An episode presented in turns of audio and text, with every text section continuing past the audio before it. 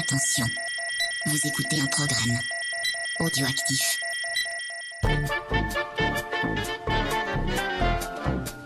Bonjour, vous n'êtes pas en début d'émission, mais dans le début de la deuxième partie de notre conversation très très longue euh, que j'ai dû couper malheureusement en deux parties pour que ça puisse tenir sur le flux RSS.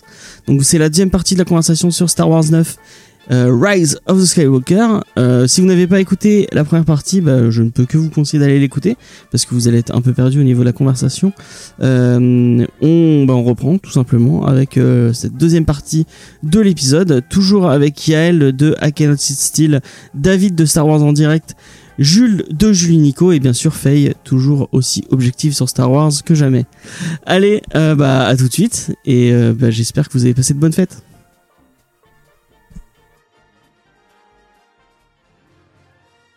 Mais euh, et du coup, on sait toujours pas l'opinion de Jules. Ah oui.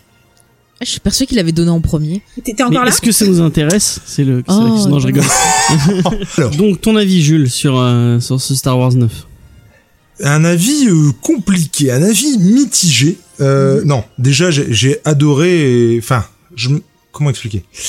Je m'attendais pas à aimer en fait parce que j'en attendais plus rien après le 8.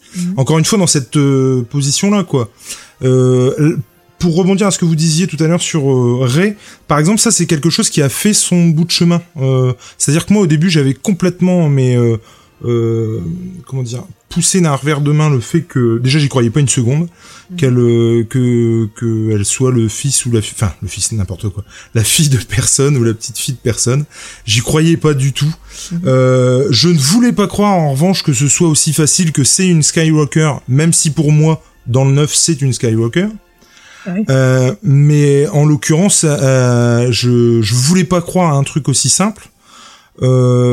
Moi, pour être tout à fait honnête avec vous, euh, et je sais plus si j'en parle dans la vidéo, mais en fait, je croyais qu'on allait partir dans du clone et qu'en fait, c'était un clone de Palpatine. Si t'en parles Et- dans la vidéo, je crois.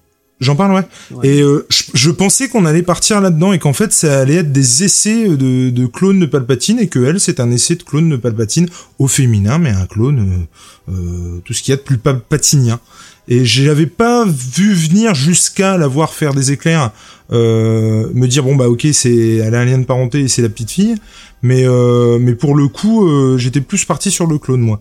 Et donc le 9, euh, c'est forcément compliqué parce que si je pars du principe où le mec pour moi a bousillé une bonne partie des choses euh, avec euh, avec le 8 euh, euh, j'ai ça m'a tellement foutu en l'air en fait que euh, le mec je suis désolé le chat attend à la porte je suis vraiment désolé Vas-y, vas-y. Vas-y, vas-y. J'ai vraiment du mal avec son, son idée de bousiller. Enfin, comment ça peut. Je suis pas hein. d'accord avec lui. pourtant, je l'entends tellement souvent.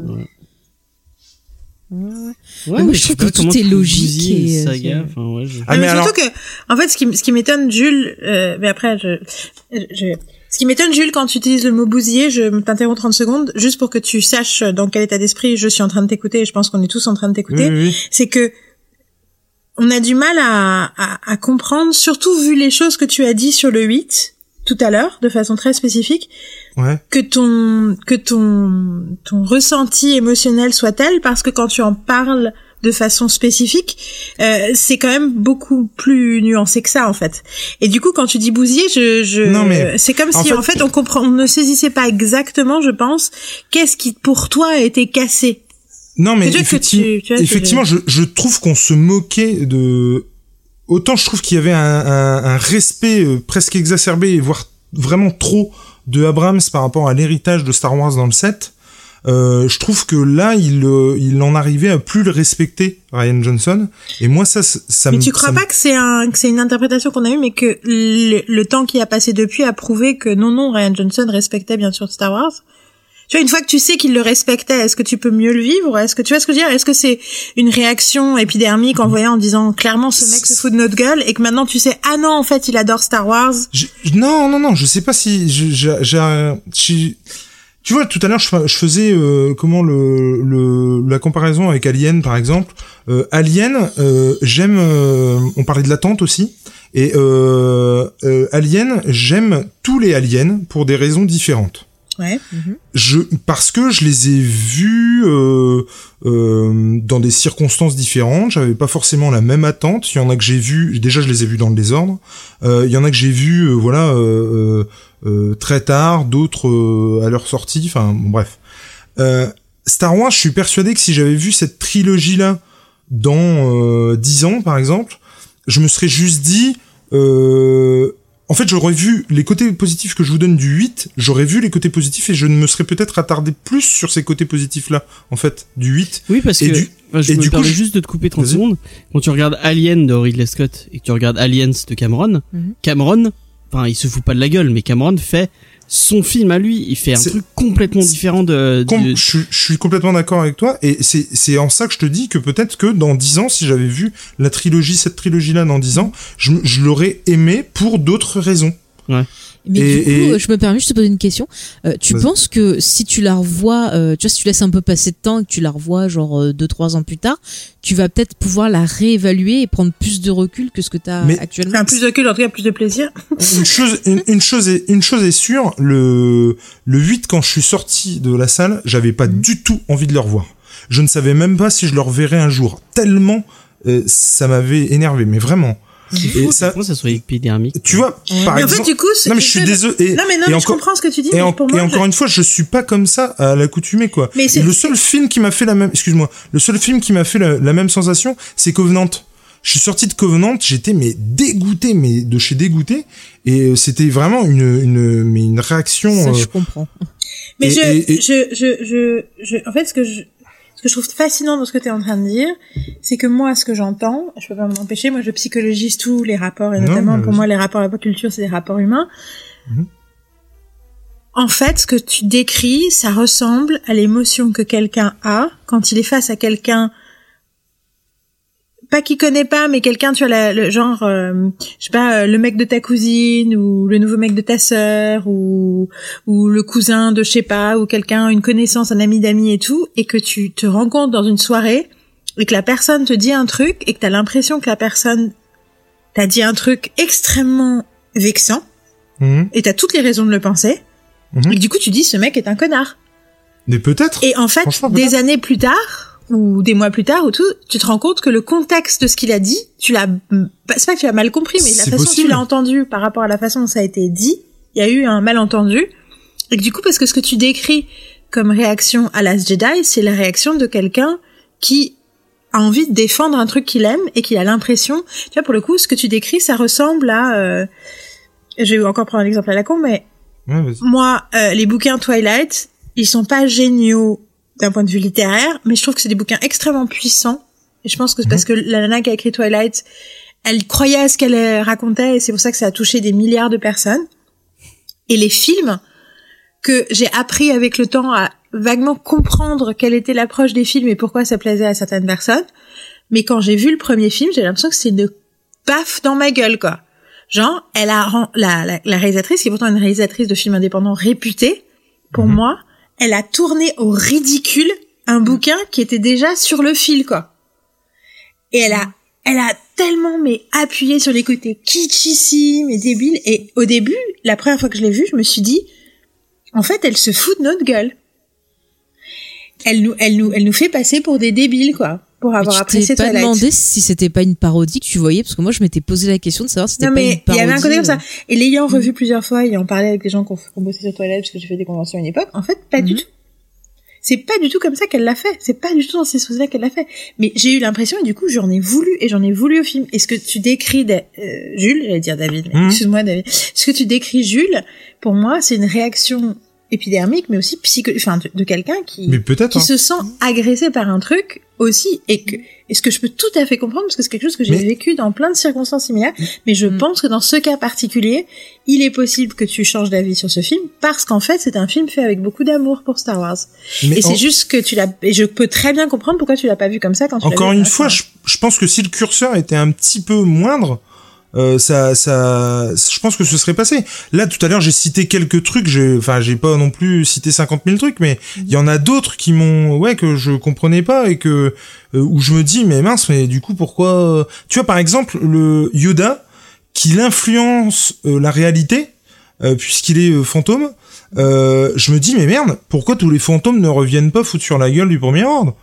À un moment donné, s'ils arrivent à influencer le, la réalité, euh, ils peuvent très bien aider du coup, euh, au lieu de rester comme des cons euh, de leur côté. Et il y, avait vraiment en permanence des questions que je me posais par rapport à ce qu'on me disait, et du coup c'est ce qui remettait plutôt en question euh, ce qui ce que je connaissais de l'univers Star Wars.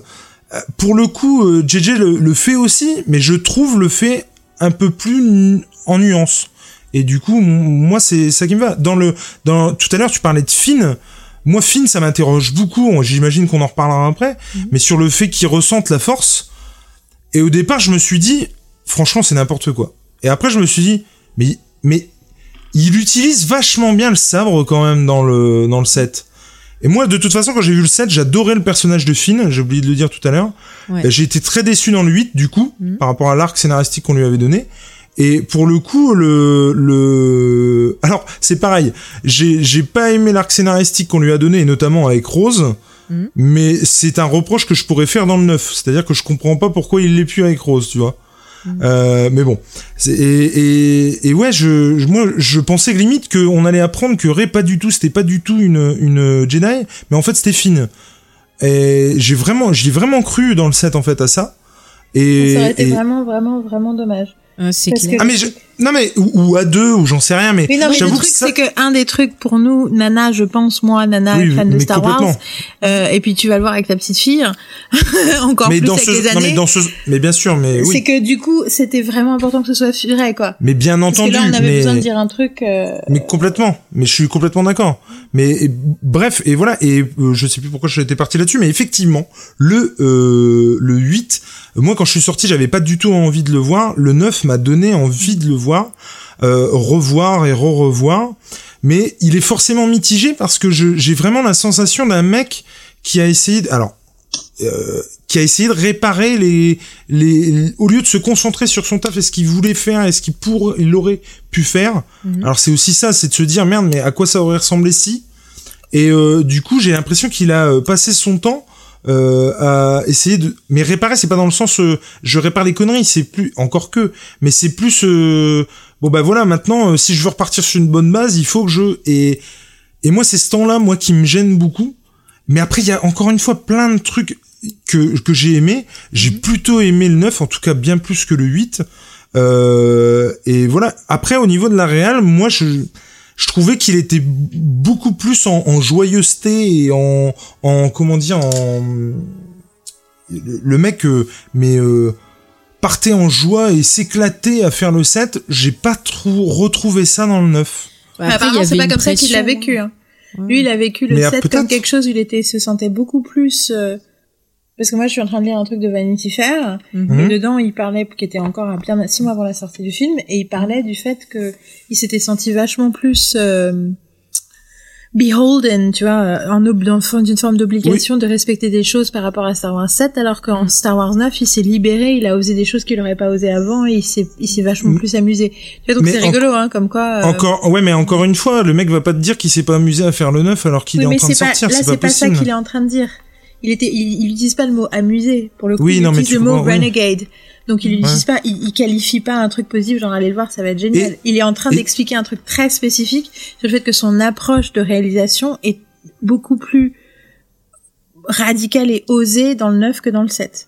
Tu Et vois, j'ai, donc, j'ai- euh, oui, oui, oui. Mais après, j'ai, j'ai plus, euh, euh, moi, la sensation par rapport à vous que euh, le le 8 a composé avec ce qu'avait fait le 7 et le 9 a dû composer avec ce qu'avait fait le 8. mais ce qui est, moi, le, le- enfin, ce qui est, ce qui est le, le ce qui est principe normal, des, des, ouais. d'une trilogie, non? Qui est le principe Oui, d'un mais- cadavre. Oui, mais je trouve, Mm. je- oui, mais c'est Oui, plus d'un cadavre. Oui, mais c'est plus qu'un cadavre. et- Sauf qu'un, ouais, mais c'est plus un cadavre exquis pour moi qu'une trilogie, tu vois. Mais pour moi, Euh, une bonne trilogie ne peut être qu'un cadavre si si une trilogie est trop une trilogie dès le départ, on se fait chier.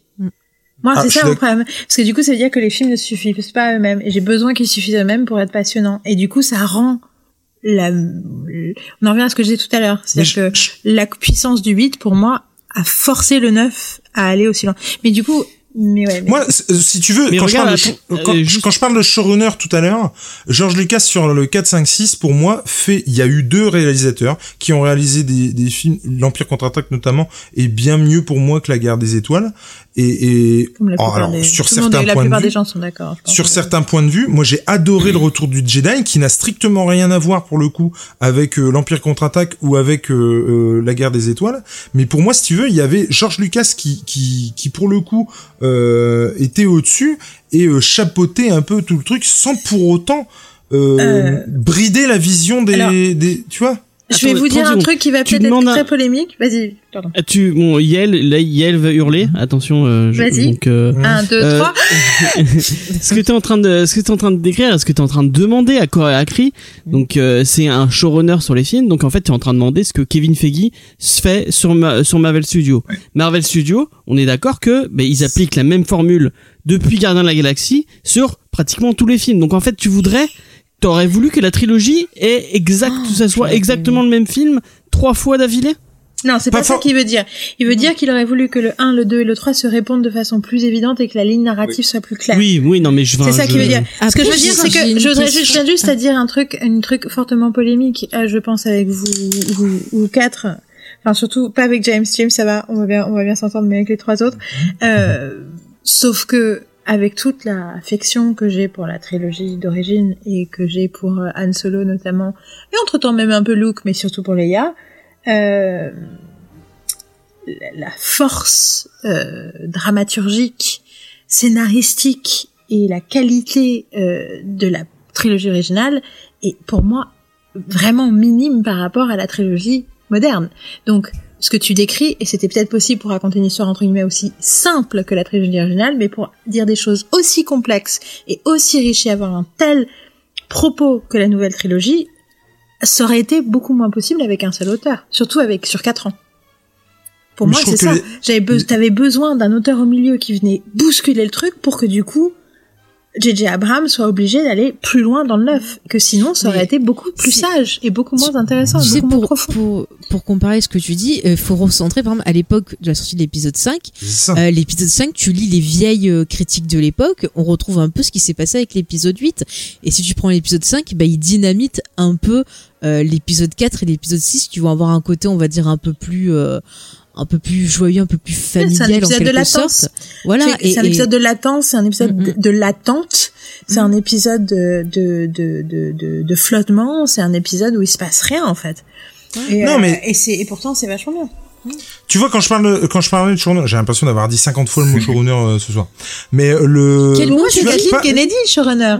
Pas- Kathleen mais Kennedy non. est le showrunner et c'est pas un showrunner très intrusif comme Kevin Feige, mais, je parle pas d'un Feige, mais pour le coup d'un Lucas, c'est-à-dire quelqu'un qui valide des trucs. mais c'est pour moi puis- Lucas, Bah, il y il a a le pas la, groupe, la euh, vision, la vision nécessaire pour faire une œuvre aussi complexe et intelligente mais non, mais, que les j'ai- nouveaux Star non, Wars. mais Donc je voudrais pas un Lucas. Du J'ai- coup, je voudrais, je ne peux pas. Mais moi non plus, je voudrais quel pas. type de personne pourrait le faire en fait. Mais il y a Je le voudrais- story group Ah, normalement. le story group n'est pas un truc côté. non plus. Là. Je, je me permets de recouper, mais je, vou- je- moi, je, je voudrais pas, un- je voudrais pas Lucas, bien entendu. Je voudrais un Lucas.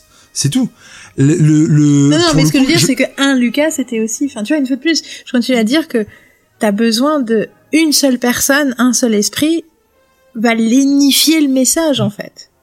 Moi, je suis persuadé Ça va que. être si- moins, ce serait moins intéressant, ce serait, parce que ça, ça viendrait de la tête d'une seule personne, ça viendrait Mais d'un non, seul imaginaire. non, je te parle, je te parle pas de ça. Quand on parle d'une ligne directive ou qu'on te, non, il y a, y a des, tu sais, il y a, y a. euh, Les tournants comment- que prennent le 8, pour Des- moi, c'est à cause de la psyché très particulière de Ryan Johnson et des problématiques qu'il a entre lui et lui-même. Et donc, si ça avait été la même personne qui avait donné les lignes directives du 7 et du 8 et du 9, l'histoire aurait été moins complexe. Moi, je reviens à Buffy. Une des raisons pour lesquelles Buffy c'est génial, c'est que t'as Ouais, un showrunner. Joss Whedon, bien sûr, qui chapeaute Mhm, tout, sauf qu'en réalité, il s'investit des psychés et des imaginaires et des démons et des problématiques de tous ces auteurs et que quand il les laisse écrire un épisode, quand il leur, enfin, tout, chaque fois qu'ils écrivent un épisode, non seulement il les envoie écrire l'épisode, il, il décidait à l'époque de la structure de l'épisode, mais au moment où il l'envoyait sur le script, il lui disait, je veux que tu parles de toi, je veux que tu parles de tes démons. Et chaque scénariste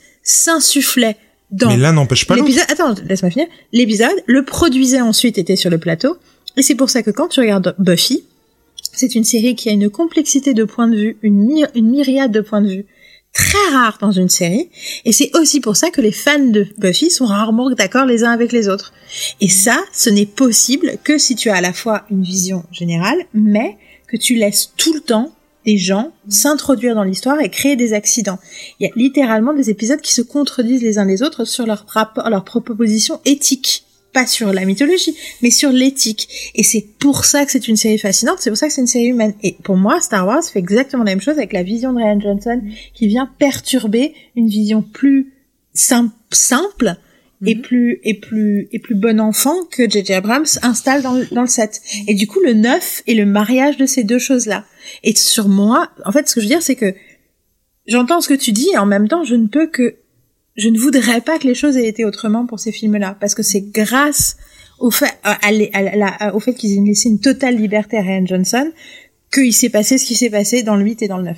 Mais c'est ça le problème, c'est que toi tu dis que c'est grâce et moi je dis que c'est à cause. Oui, bah c'est ça. C'est mais ça le truc. Si, tu, si tu veux, le, le, le, le, le 8, encore une fois, je le redis, je trouve qu'il y a de, de, de, de grosses qualités à ce film, et, et franchement, et des grosses qualités qui ont permis qu'elle soit encore meilleure dans le 9, notamment le rapport de Kylo avec, euh, euh, de Ben, pardon, avec, euh, Rey. avec Ray. Donc toi, ça te touche ça cette histoire. Donc je veux dire juste les mecs, vous aussi parce qu'il y a quand même un truc où on nous a quand même ra- ramassé, euh, à balancé toute notre vie en tant que nana que euh, ah euh, vous nous faites chier avec vos histoires d'amour et tout. Vous vous y croyez à cette histoire? Elle vous touche?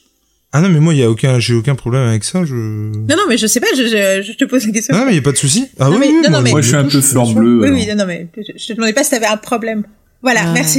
Non mais parce que c'est Moi, l'histoire d'amour, je- par contre, elle me fait, un- c'est, c'est un peu Kyle Reese et, euh, et Sarah Ah Connor, non, quoi. alors alors là alors là non.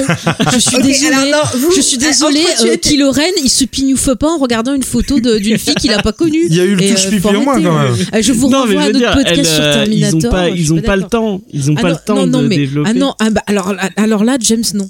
Voilà. Bon alors du coup euh, David et Jules vu que les autres vont s'entretuer sinon David et Jules non mais ça m'intéresse parce qu'en fait c'est rare j'ai écouté beaucoup de trucs sur euh, sur euh, sur Star Wars et c'est toujours les nanas qui parlent de l'histoire d'amour et parce que j'ai l'impression qu'elles sont plus habituées à parler de ces histoires d'âme mais j'ai bien envie d'un point de vue masculin en fait sur cette histoire sur ce rapport Vas-y, David. Ouais, T'as pas trop parlé. C'est pas la question la plus facile, effectivement.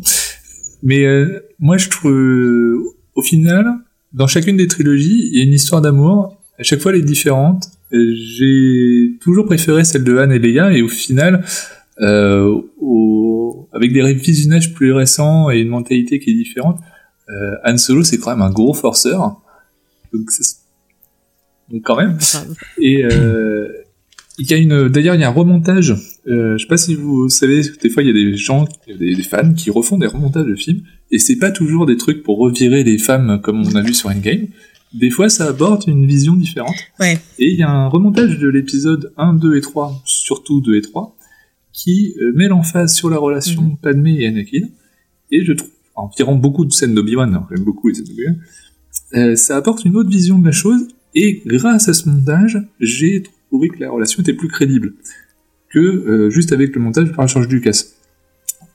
Donc c'est quand même assez intéressant. Oui. Euh, dans euh, cette trilogie, alors ouais, je trouve que effectivement, je peux comprendre qu'on dit c'est un peu trop juste, qu'il n'y a pas assez de scènes entre eux, mais moi j'ai envie quand même d'y croire et je ça m'a pas choqué ce bisou à la fin. Je, je le comprends. Et je comprends que plein de gens vont pas vont pas l'aimer, mais moi je m'en fous.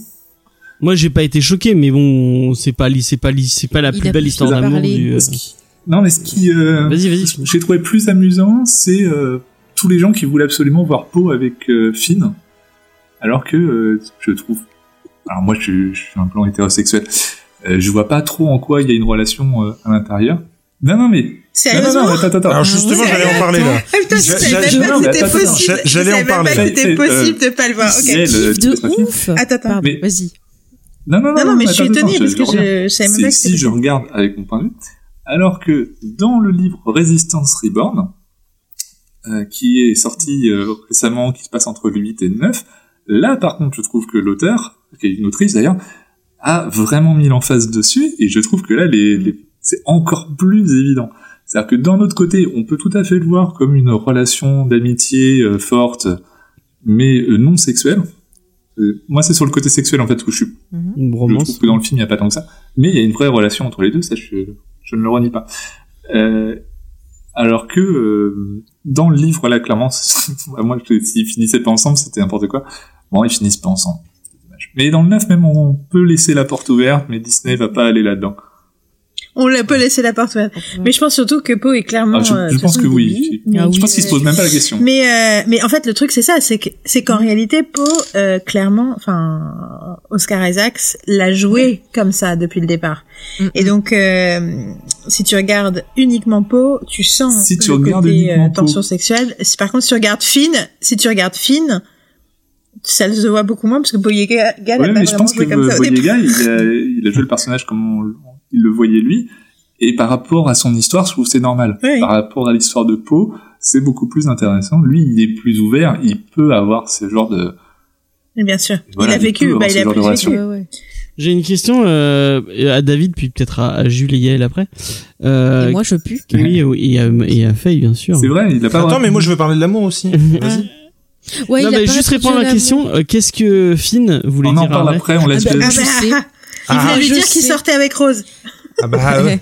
Non, il voulait et ça a été confirmé par l'acteur. J'ai la réponse. Ah, Ah oui, qu'il est, qu'il est Ouais, il a dit qu'il voulait lui dire que lui aussi il sentait la force et c'est ce que j'avais compris en voyant le film et ça a été confirmé. euh, il a répondu à une question justement de d'un spectateur euh, Boyega et il a confirmé. Ouais. Et Abrams l'a confirmé aussi. D'accord. Voilà. Donc Jules, l'amour. Mais non, mais justement, j'allais, j'allais euh, rebondir là-dessus euh, en t'en parle, David. Mais effectivement, le, moi, le, le côté, euh, vous en parliez tout à l'heure que, en gros, Star Wars n'était qu'amour. Et mais le ce neuf là. Alors, comment la tu ça trilogie- avec un air vaguement ridicule. Mais pourquoi pas du tout? C'était qu'amour. Mais non, mais non, mais on- ce n'est qu'amour. Euh, ben oui. Et, et, euh, et pour le coup, euh, donc cette trilogie-là, et effectivement le 9, je trouve que ça l'est encore plus. Je veux dire la relation d'amitié, euh, amour entre euh, Ray et Finn dans le premier. Enfin, moi, je l'avais ressenti au premier visionnage. Je l'ai ressenti, je l'ai ressenti à l'u- enfin au énième visionnage euh, cet après-midi pour le coup. Mhm. Euh, effectivement, c'était quelque chose de de possible quoi, de l'ordre du possible. Euh, Poe et puis Finn, mais carrément, mais c'était un truc de ouf quoi. Et moi, et, et, et j'ai trouvé ça, euh, j'ai trouvé ça déjà, euh, ça se sentait dès le 7. Mhm. Euh, le 8 du coup beaucoup moins puisqu'il est pas euh, là euh, tout le temps Finn. Et encore parce que les moments où il était là, je trouvais aussi. Oui. Et dans le dans le neuvième, encore plus. Euh, euh, pour rebondir sur mon avis du 9 tout à l'heure, effectivement, je suis un peu mitigé, mais alors il y a des trucs qui marchent super bien, donc notamment la relation euh, Kylo. Alors on est d'accord que par contre Ben ne pouvait être qu'avec euh, Rey. hein. il, est, elle est avec personne d'autre. Mais ah, il y euh, a des gens qui fantasment sur lui et Hugs. Enfin, Mais oui. Hugs. ah, Il y a ah. des dessins et des Non, il y a de la, fanfictions. fa- il y a de la Ah. fanfiction sur le 7 surtout. Ouais, ouais, Et j'avoue que c'est à mourir de rire d'imaginer ça. Sachant que, du coup, rien à voir, mais le moment où l'autre tu fais I'm the spy, j'ai cru que j'allais mourir de rire. Ah mais ça, mais Ah, j'ai si, tellement aimé. Et alors, et alors ça c'est ça c'est du C'est génie tellement génial. I am Parce- the spy. parce que pour le coup ça ça crédibilise complètement le fait que toi en tant que spectateur tu dis mais c'est débile et le fait que lui y croit euh, ça m'a fait penser à, à Grey's Anatomy où il y a un moment donné, Christina, elle dit, mais moi, je vais me barrer, ce, ce- cet hôpital, c'est de la merde, il arrive tout, tout le temps des trucs, ça en devient ridicule. Et ça m'a fait penser à ça parce que c'est ridicule, mais le fait que quelqu'un, dans le scénario, s'en rend compte, J'adore le fait que ça What crédibilise, en fait. Mais c'est génial, j'ai Ah, j'ai adoré. Et surtout, j'adore parce qu'en fait, euh, bah, du coup, il se fait tuer tout de suite, quoi. Enfin, Bah, bien complètement. entendu qu'il se fait avoir. Mais c'est, c'était, Et- et, puis j'adore que le mec C'était qui le trop remplace drôle. s'appelle Pride. Ouais. Euh, mais, Ouais, mais putain, ouais, mais il est, I am the spy. non, et j'avoue Et- que j'adore le moment où elle utilise la force sur les Stormtroopers, ils font Welcome, guys. Eh, J'ai vu des Et- détournements qui m'ont bien fait rire. C'est genre, c'est quand il explique pourquoi il est espion. En fait, il y a marqué ah mais en fait euh, Kylo Ren n'a pas voulu de moi, alors je veux qu'il meure. C'est genre le mec super jaloux et ça m'a fait super rire quoi. Voilà. Et, et j'ai adoré qu'enfin ce trio là et c'est aussi pour ça que l'amour justement Mm. tourne euh, vraiment euh, mais euh, le le trio pour moi euh, mais prend son envol dans le neuf quoi Mm. Euh, le le le trio, il est, il est quand même un peu bancal dans le 7. c'est-à-dire On a plus un duo. Dans le 8, pareil, on a deux duos. Mm. Et puis après, euh, on a, euh, bon après peut-être que Chewie, il aurait une ouverture à créer à un moment donné, mais et, et sinon, Il a Chewie, 250 d'ailleurs. avec un, non, avec un porg, Eh, avec mais, un porg. eh, vous allez Euh, dire que je suis peut-être débile, mais moi je trouve que la relation entre Poe et Rey, j'ai vraiment l'impression que Poe est jaloux de Rey, genre comme s'il voulait euh, garder Finn. Enfin, Poe et Finn, Mais- que c'est un ouais, il y a- quoi. Il y a quelque chose comme ça, mais et le trio fonctionnait vraiment très bien, quoi. Je veux dire, quand Et, ils s'engueulent euh, pour le faucon, quand ils s'engueulent à deux, euh, Finn et, et Poe, enfin. Mais quand il vraiment- arrête pas d'insister pour savoir ce qu'il voulait lui dire et tout, ça fait trop le mec jaloux en fait. Enfin, moi, Mais Mais oui, en oui. fait, ce que je trouve super drôle, c'est que au début, quand ils s'engueulent, quand ils, la première fois que j'ai vu le film, parce que moi, Ouais. la première fois que j'ai vu le film, j'avoue que j'avais vraiment fait en sorte de me m'éloigner tous les spoilers et de m'éloigner. Tu vois, J'ai j'ai désinstallé Twitter de mon téléphone les trois jours précédents. J'ai, euh, j'ai, j'ai vu aucune bande annonce. Je voulais rien savoir. Je voulais pas y penser en fait. Mhm. Je voulais, je, voilà, j'ai revu le 7 et le 8 dans la semaine qui a su- précédé, mais je dis, ah, j'aime le 7, j'aime le 8, c'est pas grave, quoi qu'il arrive sur le 9. J'espérais juste que ce soit pas une, euh, que ce soit pas la sœur de Ben, quoi. Que ce soit Ah pas oui, la sœur cachée de Ben, c'était le truc Ouais. qui me terrifiait le trop plus. triste. Et du coup, j'ai fait Palpatine, c'est pas grave. Quelque part, je me prépare depuis quatre, depuis quatre ans au fait qu'elle soit pas juste une enfant inconnue, mais Palpatine, ça va, c'est pas grave, c'est moins pire. Et, euh, et puis je trouve que le film le défend et le vend et le rend intéressant. Mais Mhm. du coup, j'étais terrifiée par tous les trucs que je voyais dans le film en disant merde, merde, ils vont faire ça, merde, ils vont faire ça. Et donc au début, quand j'ai vu Ray et, Finn et Poe s'engueuler, je me dis putain, ils essaient de refaire les Anne et Leia qui s'engueulent je quoi. pensais Mais pareil. Et j'ai trop peur. Et en fait, après, je me suis dit, Pareil. mais en même temps, ils s'engueulent pas pareil. C'est ça. Et ensuite, je me suis dit, et ce que j'ai trouvé génial, c'est qu'elle lui dit, à un moment, elle lui fait, You're a difficult man. Ce qui est génial parce que, vu tout ce que je pensais de la façon dont il se comportait dans le 8, qui était une, une, du coup, une réappropriation de c'est quoi le héros de façon traditionnelle dans les films d'action américains et qu'en fait euh, elle quelque part c'est la nouvelle génération d'héroïnes qui est là putain tu me saoules avec tes enfin tu fais chier quoi. Et qui, qui remet du coup à la place euh, euh, toutes ces, tous ces tous ces toutes ces figures un peu problématiques en fait.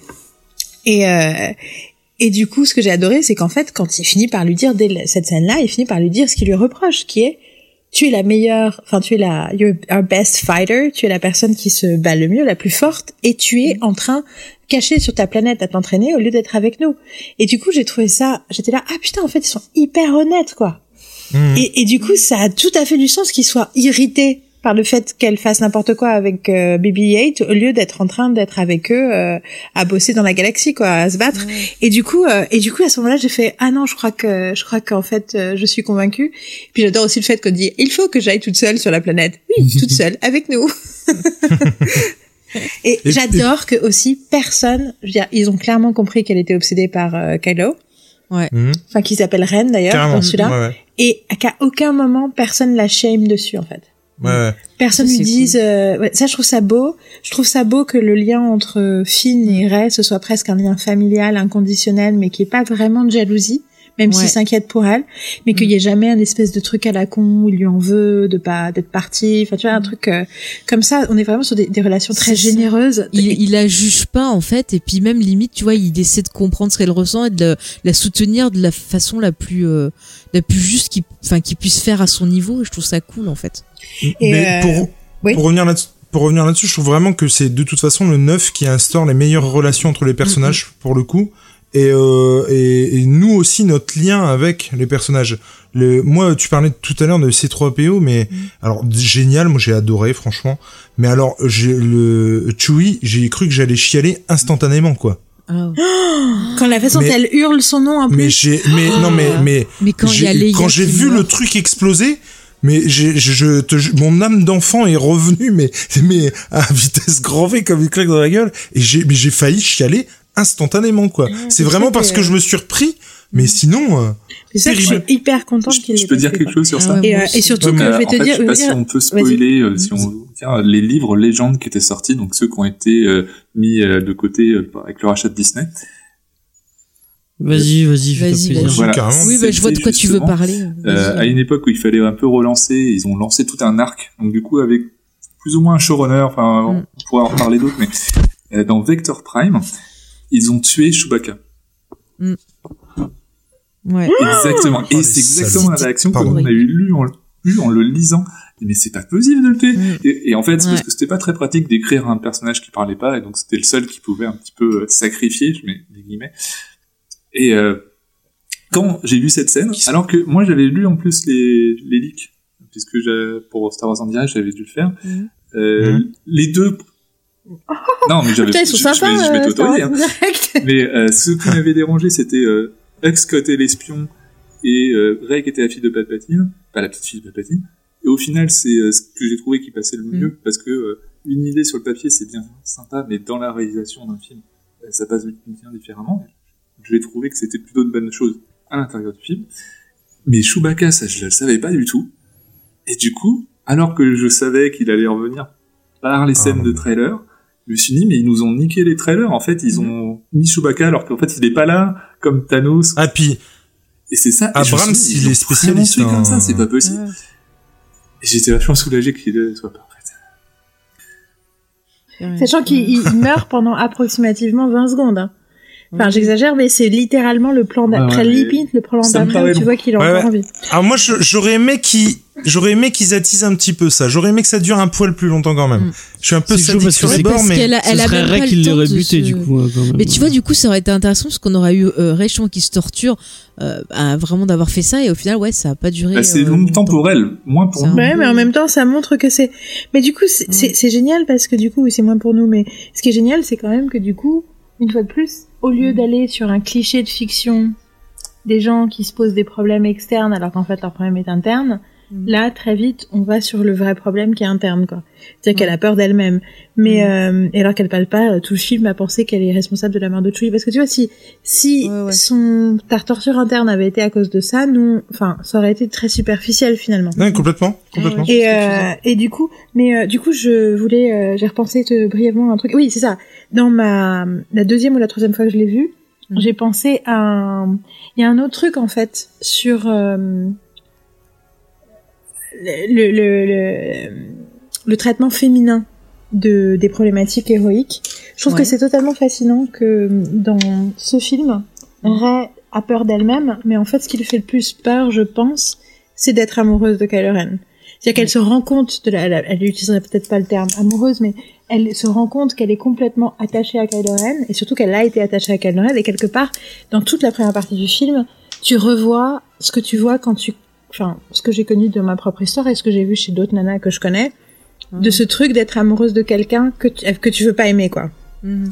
Ou de te Bah, du rendre coup, compte ça- de quel, attends. Oui, juste- vas-y, vas-y, finis. de te rendre compte que t'as aimé quelqu'un qui en fait est, un sale con ou juste d'être attiré par un sale con, ce qui nous arrive aussi des fois, et qui est tout un espèce de, enfin ce qui arrive aussi aux hommes bien sûr, mais je pense que dans la psychologie féminine il y a tout un délire de responsabilité et de que c'est que c'est que c'est quelque part euh, mal et surtout euh, enfin en plus pas féministe puis pas Puis bien d'être amoureuse d'un d'un sale mec et que de- que les salauds ça nous attire Bah, mais en fait on s'en on s'en veut et on se dit que c'est nous qui sommes Mm. connes et que du fait que et que du coup elle essaye de de se séparer de lui et qui passe son temps à rentrer dans sa tête et à l'obséder, à la perturber de l'intérieur, je trouve que c'est quelque chose de totalement fascinant, euh, qui a rarement été traité comme ça en fait. et- et- et ce que je veux dire, c'est que justement. Attends, attends, parce que là les- j'ai un garçon qui voulait dire un truc. Du coup, Oui, mais je voulais dire un truc avant parce que je Non, mais voulais je voulais à ce que dire- tu je- disais. Je suis intéressée Vas-y, vas-y, par ce que les garçons ont à Oui, dire aussi. Non, mais je vais te laisser pas. Mais ce que je voulais dire, c'est que ce que tu dis, c'est parfaitement illustré par les combats entre les deux dans le film. Absolument. C'est euh, c'est sa psyché en fait. Et maintenant, je laisse Jules parler. Voilà. Non, mais c'était, je voulais juste dire qu'on était encore sur ce côté euh, Roméo et Juliette euh, qu'on avait euh, jusqu'à la fin d'ailleurs. Oui. Euh, Enfin, Littéralement, et- même la, la scène de la mort euh, Bah, ressemble à complètement, complètement, complètement. Mm. complètement. Mais du coup, ce côté, euh, euh, tout le monde me dit que je devrais pas être avec, n'empêche que je ressens des sentiments pour lui et puis que quoi qu'il arrive, ça se fera. Euh, mais je m'en veux, mais je le fais quand même. Mais on est aussi là-dedans, quoi. Du coup, euh, ça c'était vache. Leur relation, de toute façon, est vachement cohérent depuis le début. Et euh, alors, quand je parlais des des, des combats, euh, je voulais juste ajouter que, par contre, le combat dans la navette, Mhm. avec, enfin, dans la navette et pas dans la navette d'ailleurs. Je l'avais trouvé mortel, par contre. C'est-à-dire le combat dans la navette. pas Ah, le dernier combat qui est le Non, non, non, non, non, Ouais. non, le, le Quand combat elle est dans où- sa Quand elle est chambre. dans sa chambre, ouais. Ah, J'adore le côté, euh, genre, she's in my quarters, genre la meuf. Et moi, du coup, j'ai pas arrêté de plaisanter avec mes copains. Est-ce qu'elle a potes, regardé ses caleçons sur euh, toutes les scènes coupées où elle est dans ses dans ses draps en train de sniffer, euh, genre. Sais, le, le- le sac qui s'ouvre et qui se répand en haut. Ouais. Enfin, je- j'avais trouvé ça vraiment ce, génial. Ce moment où le, le truc tombe par terre et fait Oh, that's where you are in my Ouais, room. carrément, carrément. Et puis euh, Ça, j'avais Anna. beaucoup aimé. Mais euh, mais non non mais c'est mais du coup il y a tout un truc que j'ai trouvé là-dessus d'ailleurs et d'ailleurs je l'ai regardé. Donc c'est rigolo parce que on a on a montré euh, donc là où j'habite avec ma meilleure amie à Berlin et on a une coloc depuis quelques mois qui est la fille d'une de ses cousines qui a aussi 21 ans qui a genre regardé la moitié d'un Star Wars dans sa vie. Jusqu'à ce que on l'a annoncé elle est arrivée en septembre on a dit je te préviens cette année c'est oui. une année Star Wars. Donc à partir de décembre on va parler que de ça. Et du coup on lui a montré le 7 et le 8 sur notre vidéoprojecteur et Le elle 7 est venue 8. avec nous voir le 9 Non, non, mais c'est ah intéressant. oui, parce qu'on n'avait pas le temps de tout faire et on s'est dit et, et en plus on sentait, moi je sentais que le, autant les, les- la prélogie et la trilogie, elle allait rigoler, elle allait trouver ça parfois un peu kitsch, autant les nouveaux films, je Mhm, savais bah que ça pouvait marcher dès le départ et ça marche effectivement parce qu'ils sont psychologiquement très très bien écrits, donc du coup tu peux rentrer dedans beaucoup plus facilement. Puis du coup le 8 passe comme une lettre à la poste pour quelqu'un qui ne connaît pas bien la, enfin qui n'a qui n'a pas les mêmes attentes. Du coup, il se passe, Complètement. c'est complètement autre chose qui se passe. Et Carrément. du coup, et ce qui était génial, c'est qu'au moment de la scène où elle, où elle est retournée sur l'île de Luke et elle est en train de brûler le, le TIE Fighter de, de Kylo Ren, Ouais. et qu'elle pleure, et t'as Henriette qui s'est penchée vers moi et qui m'a dit, euh, qui m'a dit, euh, stages of a breakup. C'est les étapes, les étapes de la rupture. Le moment où tu brûles son vaisseau spatial et que tu, ça, ouais. et que tu jettes ça, des ouais. pierres dessus. Et c'était vraiment ça, quoi. Et, euh, et en même temps, c'était, et moi, les deux moments où j'ai, j'avoue que les deux moments où j'ai pleuré, c'est la première fois, parce qu'après j'ai pleuré à d'autres moments, mais les deux premiers moments où j'ai pleuré, c'est pas, c'est pas le truc avec Ben, parce que j'étais tellement hystérique quand ils se sont embrassés que, enfin, en fait, parce que j'ai, oh, mais hystérique dans le sens genre, oh, mon dieu, ils l'ont fait pour de vrai. Oui. Tous en mode comme ça. Euh, mais les deux moments où j'ai pleuré, c'était Han Solo qui m'a, mais détruite. Pareil. Ah, Parce que, quelque part, J'avais espéré Oh, qu'il soit là bien. dans le film et il l'a fait tellement bien. Et en fait, en revoyant plusieurs fois le film, en réalisant que c'est vraiment encore plus un miroir de la scène du set que ce Mais que j'imaginais. tellement, tellement. C'est le fait tellement, qu'il lui elle dise est terrible. dad et qu'il a un moment, il arrive plus à trouver ses I mots know, et lui, tu lui fais I know, quoi, genre. Mais j'ai pleuré à ce moment-là, mais Et, Ah, deuxième truc qui m'a tué. Le deuxième truc qui m'a tué, c'est Chewbacca. Oui, Ouais, c'est ça. ouais. Mais complètement. Mais oui, et le, et le, le truc, et l'autre truc qui m'a tué, c'est Chewbacca qui tombe par terre quand il apprend que Leia est morte. quoi. Oui, moi aussi, je voulais en parler Oh, tout à l'heure. Je me suis mis à Ah là là pleurer. là là Alors, même Ah. si la scène d'Han Solo, honnêtement, euh, quand je l'ai vu arriver, il m'a fallu deux secondes pour me dire, ok, il a pas de halo bleu, mais euh, je me suis dit, attends, c'est la fête, tout le monde revient, euh, comment ça se passe? Mais euh, Et après, que- le, Vas-y, le fait c'est qu'il qu'il le le- juste le fait qu'il insiste sur ce que ce soit un souvenir et le fait qu'il redise les mêmes phrases, ce qui du coup appuie l'idée du souvenir. Ouais. J'ai trouvé ça mais mais tellement bien pensé, mais génial. Enfin franchement, y a, mais encore une fois, j'étais j'étais je suis je reste mitigé sur le truc mais il y a tellement de, de bonnes choses dans ce film euh, Mais qui sont ouf ju- quoi. juste pour te répondre, moi je me suis demandé euh, si c'était vraiment un souvenir parce que la scène d'avant, on a Leia qui meurt et on a euh, Maskanata qui dit qu'elle va devoir faire quelque chose et utiliser toutes ses forces. Moi, je serais très étonnée qu'elle ait juste dit Ben et qu'elle soit morte. Et je me demande si quelque part, bah, son sacrifice, c'est pas un moyen justement de ramener cette espèce d'écho ou de souvenir de Anne pour justement euh, finir de provoquer ce réveil, euh, cette, ce réveil Bah, de elle Ben. fait ce que je vais Luc dans le 8, non C'est- c'est- bah, en fait, dans le dans le 8, t'as t'as Luc qui tease que soi-disant son père le hante et compagnie. Tu as les dés qui apparaissent et tout, et je trouverais ça logique que Elle lui euh, dit Leia aussi, euh, utilise elle lui ses dit dernières aussi. forces. Elle lui dit Oui, aussi elle lui Ray dit qu'elle est qu'il est hanté par son père. Mais j'avoue que c'est C'est rigolo ça. parce que euh, tu tu, tu Faye, tu tu Ouais. tu aimes bien euh, créer euh, des narratives au milieu des narratives. Et je me rends compte que moi je fais le contraire. Quand tu quand je t'entends dire ça, je me dis toujours moi je fais moi je je je suis hyper euh, je suis hyper euh, réfractaire au fait de de mettre plus que pour moi le le texte est le texte. Ça suffit. Ah, on peut rajoute l'interpréter, on peut Mais- l'interpréter, mais pour moi, il n'y a jamais d'autres c'est des éléments du théories sur les théories sur les théories. Non, mais c'est que je prends, je prends les Mais ça fait partie du plaisir, et- hein. Et, et je Mais c'est intéressant, c'est intéressant mais- de voir comment on, on peut on peut vivre ces choses-là et c'est Oui, gé- mais- génial de faire de- différemment. mais- mais, Surtout que euh, Faye et moi on est super d'accord donc c'est particulièrement drôle de voir qu'on le fait différemment en fait. Mm. Mais c'est ça. Attends, ju- juste, je, je, je, je, je finis juste. Excusez-moi, mais j'essaye un peu de, de, de C'est pouvoir. euh, l'émission de la vas-y. frustration pour Faye. Euh, oui, un peu. Non, c'est vrai, un peu. Non, mais en fait, moi, je prends les éléments qu'on donne et c'est vrai que je suis quelqu'un euh, de très mystique, de très dans la réflexion. Et c'est vrai que, euh, bah, moi, je trouverais ça logique que, ben, ce sacrifice de Leia ait permis ce, ce, ce- cette rencontre entre les deux. Et c'est vrai que c'est pareil comme pour la fin, le fait que je trouve qu'ils aient fusionné, je trouve ça logique, en fait, en me basant sur les éléments qu'il y a. Je vais pas inventer comme certains font parce qu'ils aiment pas la fin. Je vais pas inventer tout un truc pour Je, changer autre je ne chose. t'accusais pas Mhm. d'inventer des Mhm. choses. Je dis Oui, juste oui, que moi, pour moi, Je précisais. le quoi, texte est plus ça. sacré et encore Mm. plus sacré. Mais du coup, il y a quelque chose que je trouve pour moi, je préfère que Mm. ce soit pas Léa, que Léa ait juste dit son nom. Et que lui, après naturellement, ce soit son parcours de penser à son père. Mhm. Et lui dire, va t'en souvenir, ça sert à rien, de toute façon, elle est déjà partie. Je peux pas revenir. Et euh, c'est qu'il ait intéressant. dit juste avant d'ailleurs à Ray qu'elle non plus Ouais. elle pouvait pas revenir, qu'elle pouvait pas Mm. retrouver sa mère. Tu vois ce Mm. truc de on est tous les deux des orphelins de ma mère. Enfin c'est Ouais. Oh, qu'est-ce que c'est bien ce film. C'est J'ai envie voir. Non, mais c'est vrai. Mais tu vois, c'est ça ce que j'aime, c'est que la force, euh, bah, Yoda, tellement- Yoda le dit, mais avec la force, tu peux voir euh, une même chose de tant de façons différentes et le sentir de tant de façons différentes. Et c'est ça qui est super, c'est que chacun avec son- sa sensibilité, on va percevoir euh, ce qu'on voit de façon différente et y trouver quelque chose qui va nous faire du bien aussi et faire écho avec nous-mêmes. Et du coup, on fait qu'un avec la force et c'est beau, c'est un grand tout. de toute façon, j'ai beaucoup dit ça pendant le la discussion que j'avais fait sur le set euh, sur mon podcast, c'est qu'en fait, la Mm. force est une parfaite métaphore pour la fandom de Star Wars. C'est-à-dire que, avec le côté sombre, euh, les rumeurs, croire, Ah, la peur, la haine, la, ça. lumière, la connexion, nous sommes un, un, un avec la force. Enfin, c'est vraiment, mais c'est la, la, la force et Mm. la métaphore de, de la fandom, quoi.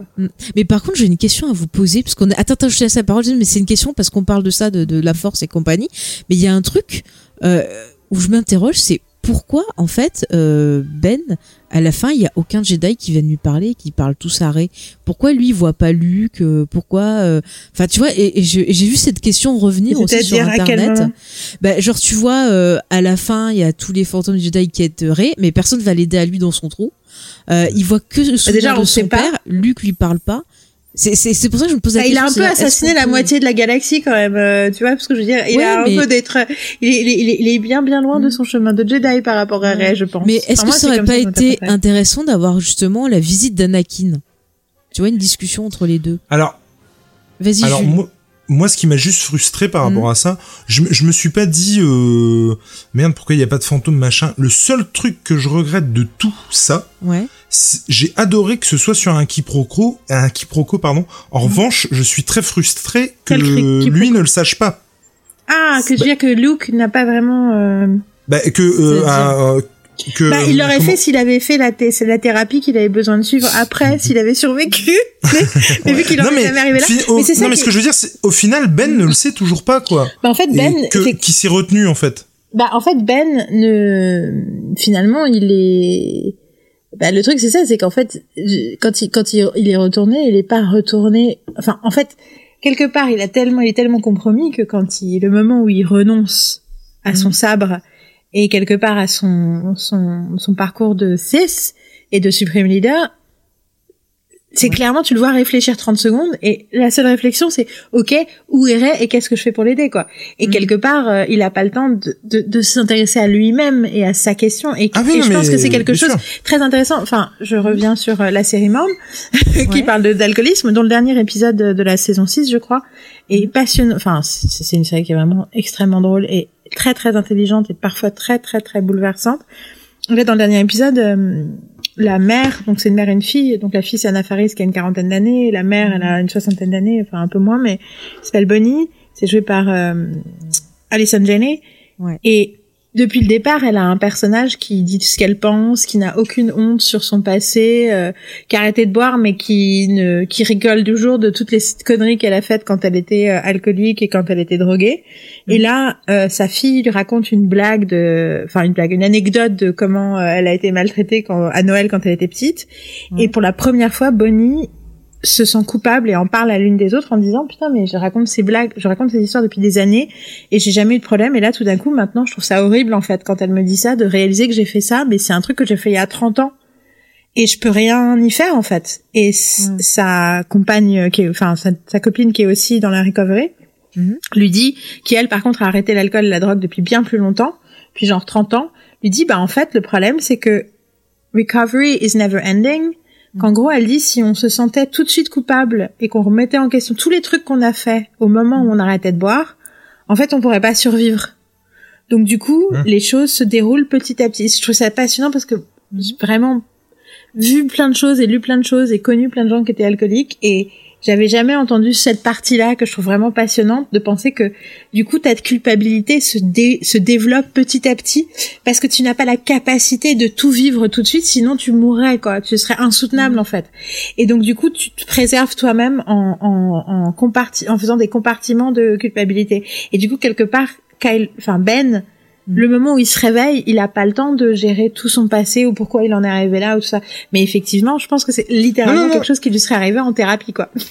C'est marrant, c'est un peu Mais comme pas, Spike enfin, qui. c'est pas ça euh, que je disais en fait. Mais c'est- triste. Le Mais je parlais pas par rapport à toi, je sais pas ce que Ouais, tu disais, Faye, hein, c'était par Mm. rapport à ce que... Mais à Oui. ce que disait Jules. Mais je suis D'accord. hein, c'est triste qu'il ait jamais su. Le mec est mort sans savoir que son maître finalement avait euh, renoncé au fait de le tuer. Oui, il y a Ouais. pensé, Mm. mais non, il l'a pas fait. Ouais. Et ça, il le sait pas quoi. Et c'est hyper triste. triste, je trouve. C'est ça, il y Ah, aurait, mais oui. il y aurait eu une, Mais C'est en ça que héros communication. tragique. Hein. Ouais, ouais, il y aurait eu une mais communication, ça du- aurait été super. Du, du coup, j'aurais, Mm. je- ne serait-ce qu'un geste, un Ouais, truc de, de Luc, ou, enfin, je sais pas, mais. Oui, Luc qui s'excuse ou justement tu vois qui apparaissent en disant ah bah je suis fier de toi, t'as réussi finalement, t'es sur le chemin de la rédemption, c'est cool ou euh, je sais pas quoi, un, un truc comme ça. Ou même tu vois une discussion avec Anakin qui lui disent ah bah t'as ré- t'as réussi à Moi, faire ce que j'ai pas pu faire, enfin j'en sais rien moi. euh. Ouais. Ou, euh, genre, mon tout la petit-fils, je te kiffe, ces deux je sais scènes pas, que vous êtes hein. en train de parler, on les aura dans la novélisation. Hmm. Eh ben j'espère, j'espère parce que ça serait Et cool. en même peut-être, temps, et en Mm. même temps, euh, il y a quand même quelque chose à dire sur le fait qu'on pardonne aux, aux, aux hommes euh, blancs, euh, notamment euh, les actes. euh, Enfin, tu vois, l'idée, la, la complaisance qu'on a par rapport à, à des actes qui fait que les hommes euh, sont pardonnés et sont et sont rédem- on, leur offre la rédemption et quelque part il y a la rédemption mais est-ce qu'ils méritent vraiment d'être pardonnés moi Ouais. j'ai revu Kill Bill je suis désolée je passe mon temps à, ré- à référencer d'autres films mais j'ai revu. Kill Bill, les deux parties de Kill Bill euh, cet été. Moi, j'adore Tarantino et je pense que c'est un Mhm. réalisateur fondamentalement féministe et il l'a toujours été. Et je veux bien me battre en duel avec les gens qui sont pas d'accord. Euh, mais en tout cas, euh, un des trucs qui était fascinant en voyant Kill Bill, c'est qu'à l'époque, je sortais de Buffy et j'avais l'impression que les nanas badass c'était l'avenir euh, du cinéma et de la télévision de toute façon. Donc euh, finalement, Kill Bill, ce n'était qu'un film de plus dans la tendance. J'étais déjà fan de Tarantino, mais je le connaissais moins bien qu'aujourd'hui, bien sûr, parce que ben on a eu 15 ans depuis. Mhm.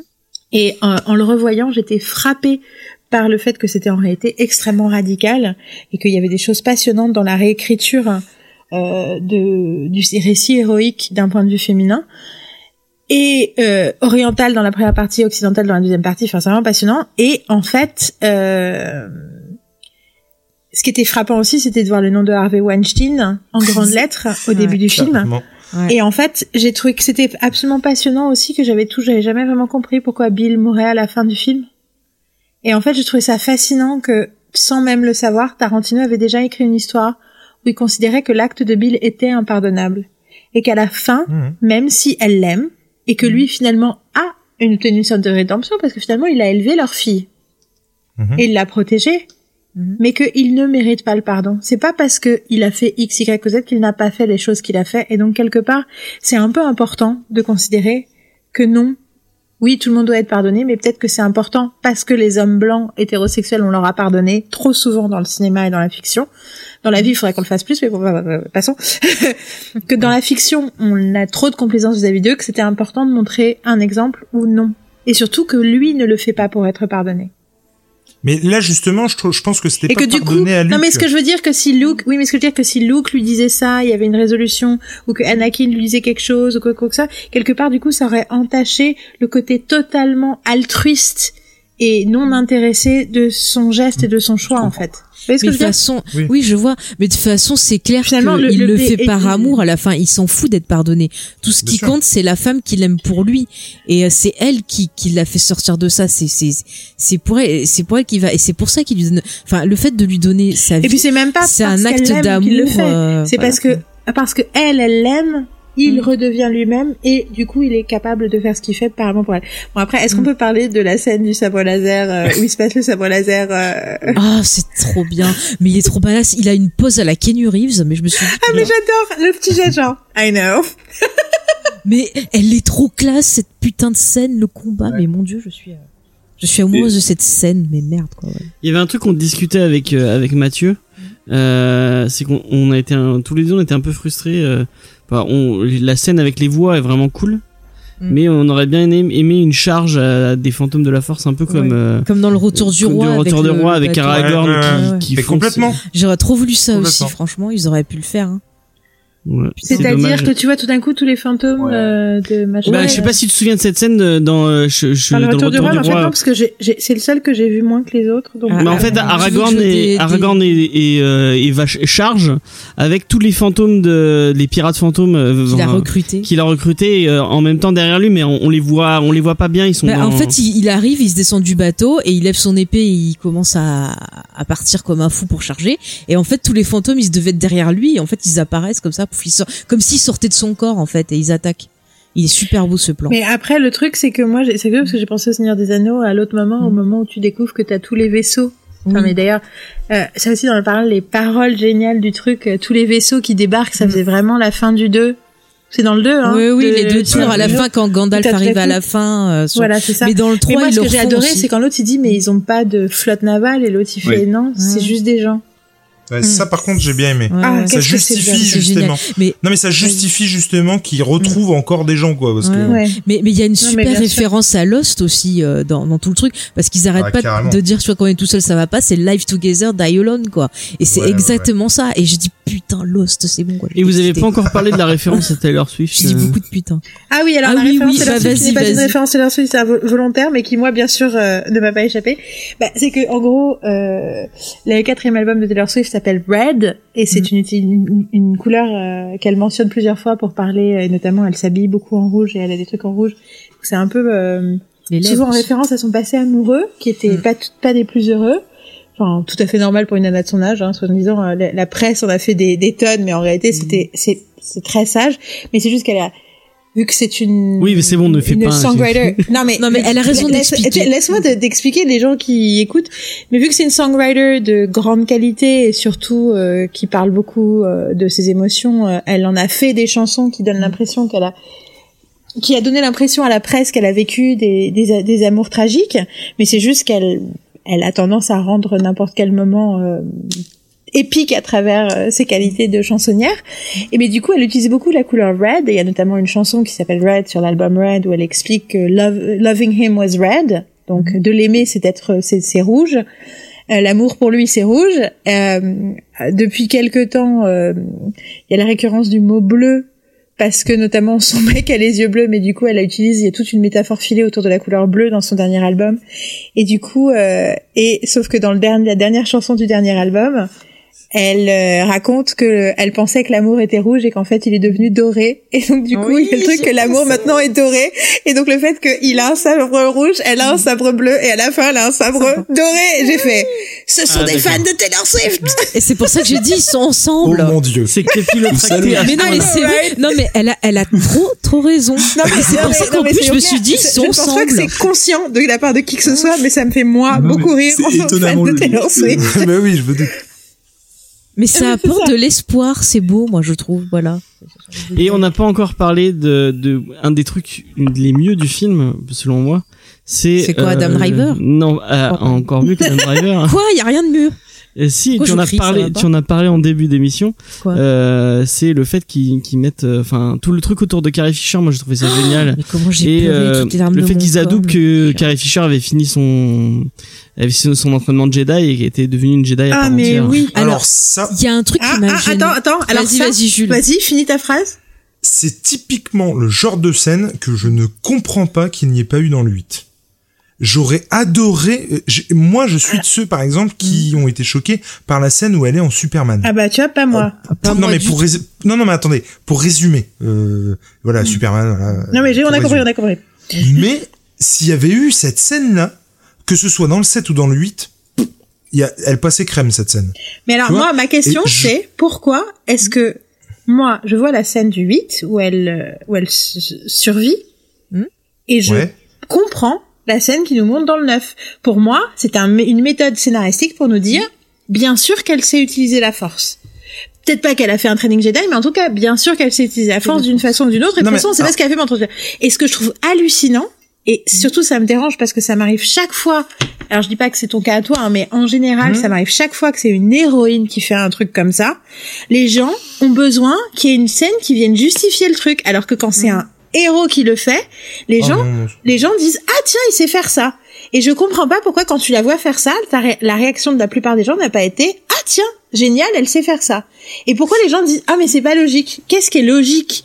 Tu vois à aucun moment il nous explique avant qu'on voit qu'on le voit qu'il le fasse pourquoi Luke va être capable de détruire la Death Star en fermant les yeux. C'est juste qu'il le fait et c'est comme ça qu'on sait qu'il sait le faire quoi. Tu vois ce que Ouais, je veux dire? Tu vois ces deux pouvoirs là par exemple tu peux pas les comparer c'est pas possible une intuition et puis savoir te servir de la force pour regagner le vaisseau tu peux pas bah, comparer moi, je l'ai pas vu comme savoir Bah, regagner la force. non, mais Moi, y a- y a- vu comme y a- un acte, des, un dire, acte de survie totalement. C'est comme les gens qui Ah, sont en, danger de mort et qui font un truc qu'ils ne savaient, qu'ils n'ont jamais su faire. Moi, j'ai même pas besoin de savoir qu'elle a été entraînée Jedi, quoi. C'est juste, pour moi, c'était Bah. une façon de dire, Eh ben, bah mhm. oui, bien sûr que Leia a des capacités et est capable de se sauver. Ben, on le voit dès l'épisode 6 qu'elle a des capacités puisque la discussion avec lui qu'elle lui dit ah oui euh, je le savais je le sentais. Donc déjà tu sais qu'elle avait des pr- prédispositions. Et quand tu vois cette scène dans le 8 moi je me suis dit ah bah c'est cool elle a appris à utiliser la force. Je dans le suis- 5 ça aussi. Non, mais- plus choqué que ça quoi. ce qui est très bizarre oui c'est Mais- vrai. Mais pourquoi et dans le cinq 7, elle, Si, dans parce 7, elle qu'elle, sent euh, Anne, Luke elle sent la Anne mourir aussi. Oui, oui, non mais elle a la préemption de la force effectivement quand il y a non mais ça d'accord, mais je veux dire, je trouve par exemple, tu vois Ray Mm. qui euh, les pouvoirs lui tombent euh, tout cuit euh, dans le bec et elle s'en sert sans problème dans le, dès le 7, ça me choque pas, ça me dérange pas parce que je voilà, je pars euh, là-dessus, OK, on on, on part Surtout, là-dessus. c'est pas de tout cuit. Elle survit toute seule sur une planète depuis des Oui, années. oui, donc, euh, mais non mais bien sûr, mais tu enfin encore Elle une a c'est pris pas comme Luke. je veux dire. C'est pas comme Luke qui était Elle a pas torché eu par son oncle et sa tante, tu vois ce C'est que c'est. ça. Elle a, oui, oui, mais elle a, elle a pas, elle a pas eu d'entraînement de Jedi. Mais je suis complètement d'accord avec le fait, effectivement. Par exemple, les euh, ceux qui euh, reprochent au fait qu'elle sache pas se battre, euh, je trouve, je trouve ça ridicule. Euh, elle, elle a un bâton tout le film, elle sait se défendre, elle sait se battre. Moi, ça me choque pas qu'elle sache se servir avec la force du sabre à la fin du Et set. puis tu vois, surtout qu'il surtout qu'il essaye pas de la tuer, donc. euh. Mais non, mais complètement. Mais il y, a, il y, a, il y a pas de souci. Mais par contre, le le peut-être pas forcément quand je dis cette scène-là, pas forcément cette scène-là, mais un truc qui l'amorce quand même quoi. Moi, elle m'avait euh, sorti cette scène, tu vois. Et Et la scène du Moi, 9, je qu'est-ce que trouve t'as qu'elle pensé te de la dit scène tout ce du que 9 t'as besoin d'avoir. Et de, du traitement de Carrie Fisher, enfin de, de Leia dans le 9, qu'est-ce que t'en as pensé j'ai alors j'ai trouvé qu'ils s'en étaient super bien sortis. J'avais un peu peur parce que justement ils avaient dit qu'il y aurait pas alors bon ça c'est pareil hein, qu'il y avait pas de CGI. Entre parenthèses, j'ai trouvé la CGI super bien faite sur Mark Hamill, beaucoup moins sur euh, euh, Ouais. Carrie Fisher dans le dans le flashback. Mm. Mais mais ça le faisait quand même hein, mais j'ai trouvé moins. Par contre, effectivement, donc ils avaient dit qu'il y aurait pas de CGI euh, euh, pour euh, qu'elle- qui reprendrait juste des rushs euh, de ce qu'ils avaient euh, pour euh, pour faire ces scènes dans le 9 et j'ai trouvé que ça, marchait vachement bien. Ils, pour le coup, ils s'en ont, ils s'en, ils s'en sont super bien sortis. Mais par contre, il y a un truc qui me dérange.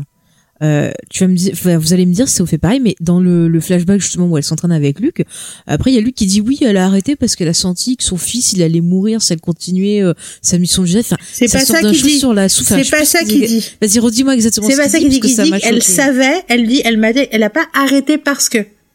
Elle m'a dit Mhm. qu'elle a senti que la fin de son parcours Jedi se terminerait par la mort de son fils. Et à ce moment-là, elle m'a donné le sabre.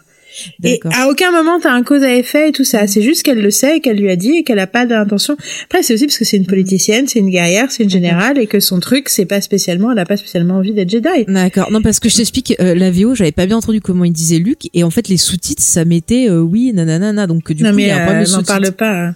Ouais. Après, moi, j'ai, moi, je, je suis hyper heureuse parce que je l'ai vu trois fois en Allemagne, c'est-à-dire que je l'ai vu trois fois en VO non Ah, sous-titré. Et donc en VO non sous-titré, tu n'as pas de, de faux messages parce qu'il y avait des erreurs dans le 8, je l'ai vu en France d'abord, et le 8, il y avait des sous-titres qui n'avaient Ouais. aucun sens, qui te perturbaient le film. Enfin, Et par contre, moi, j'ai pas, alors, j'ai beaucoup plus aimé le film en VO que la première fois où je l'ai vu en VF.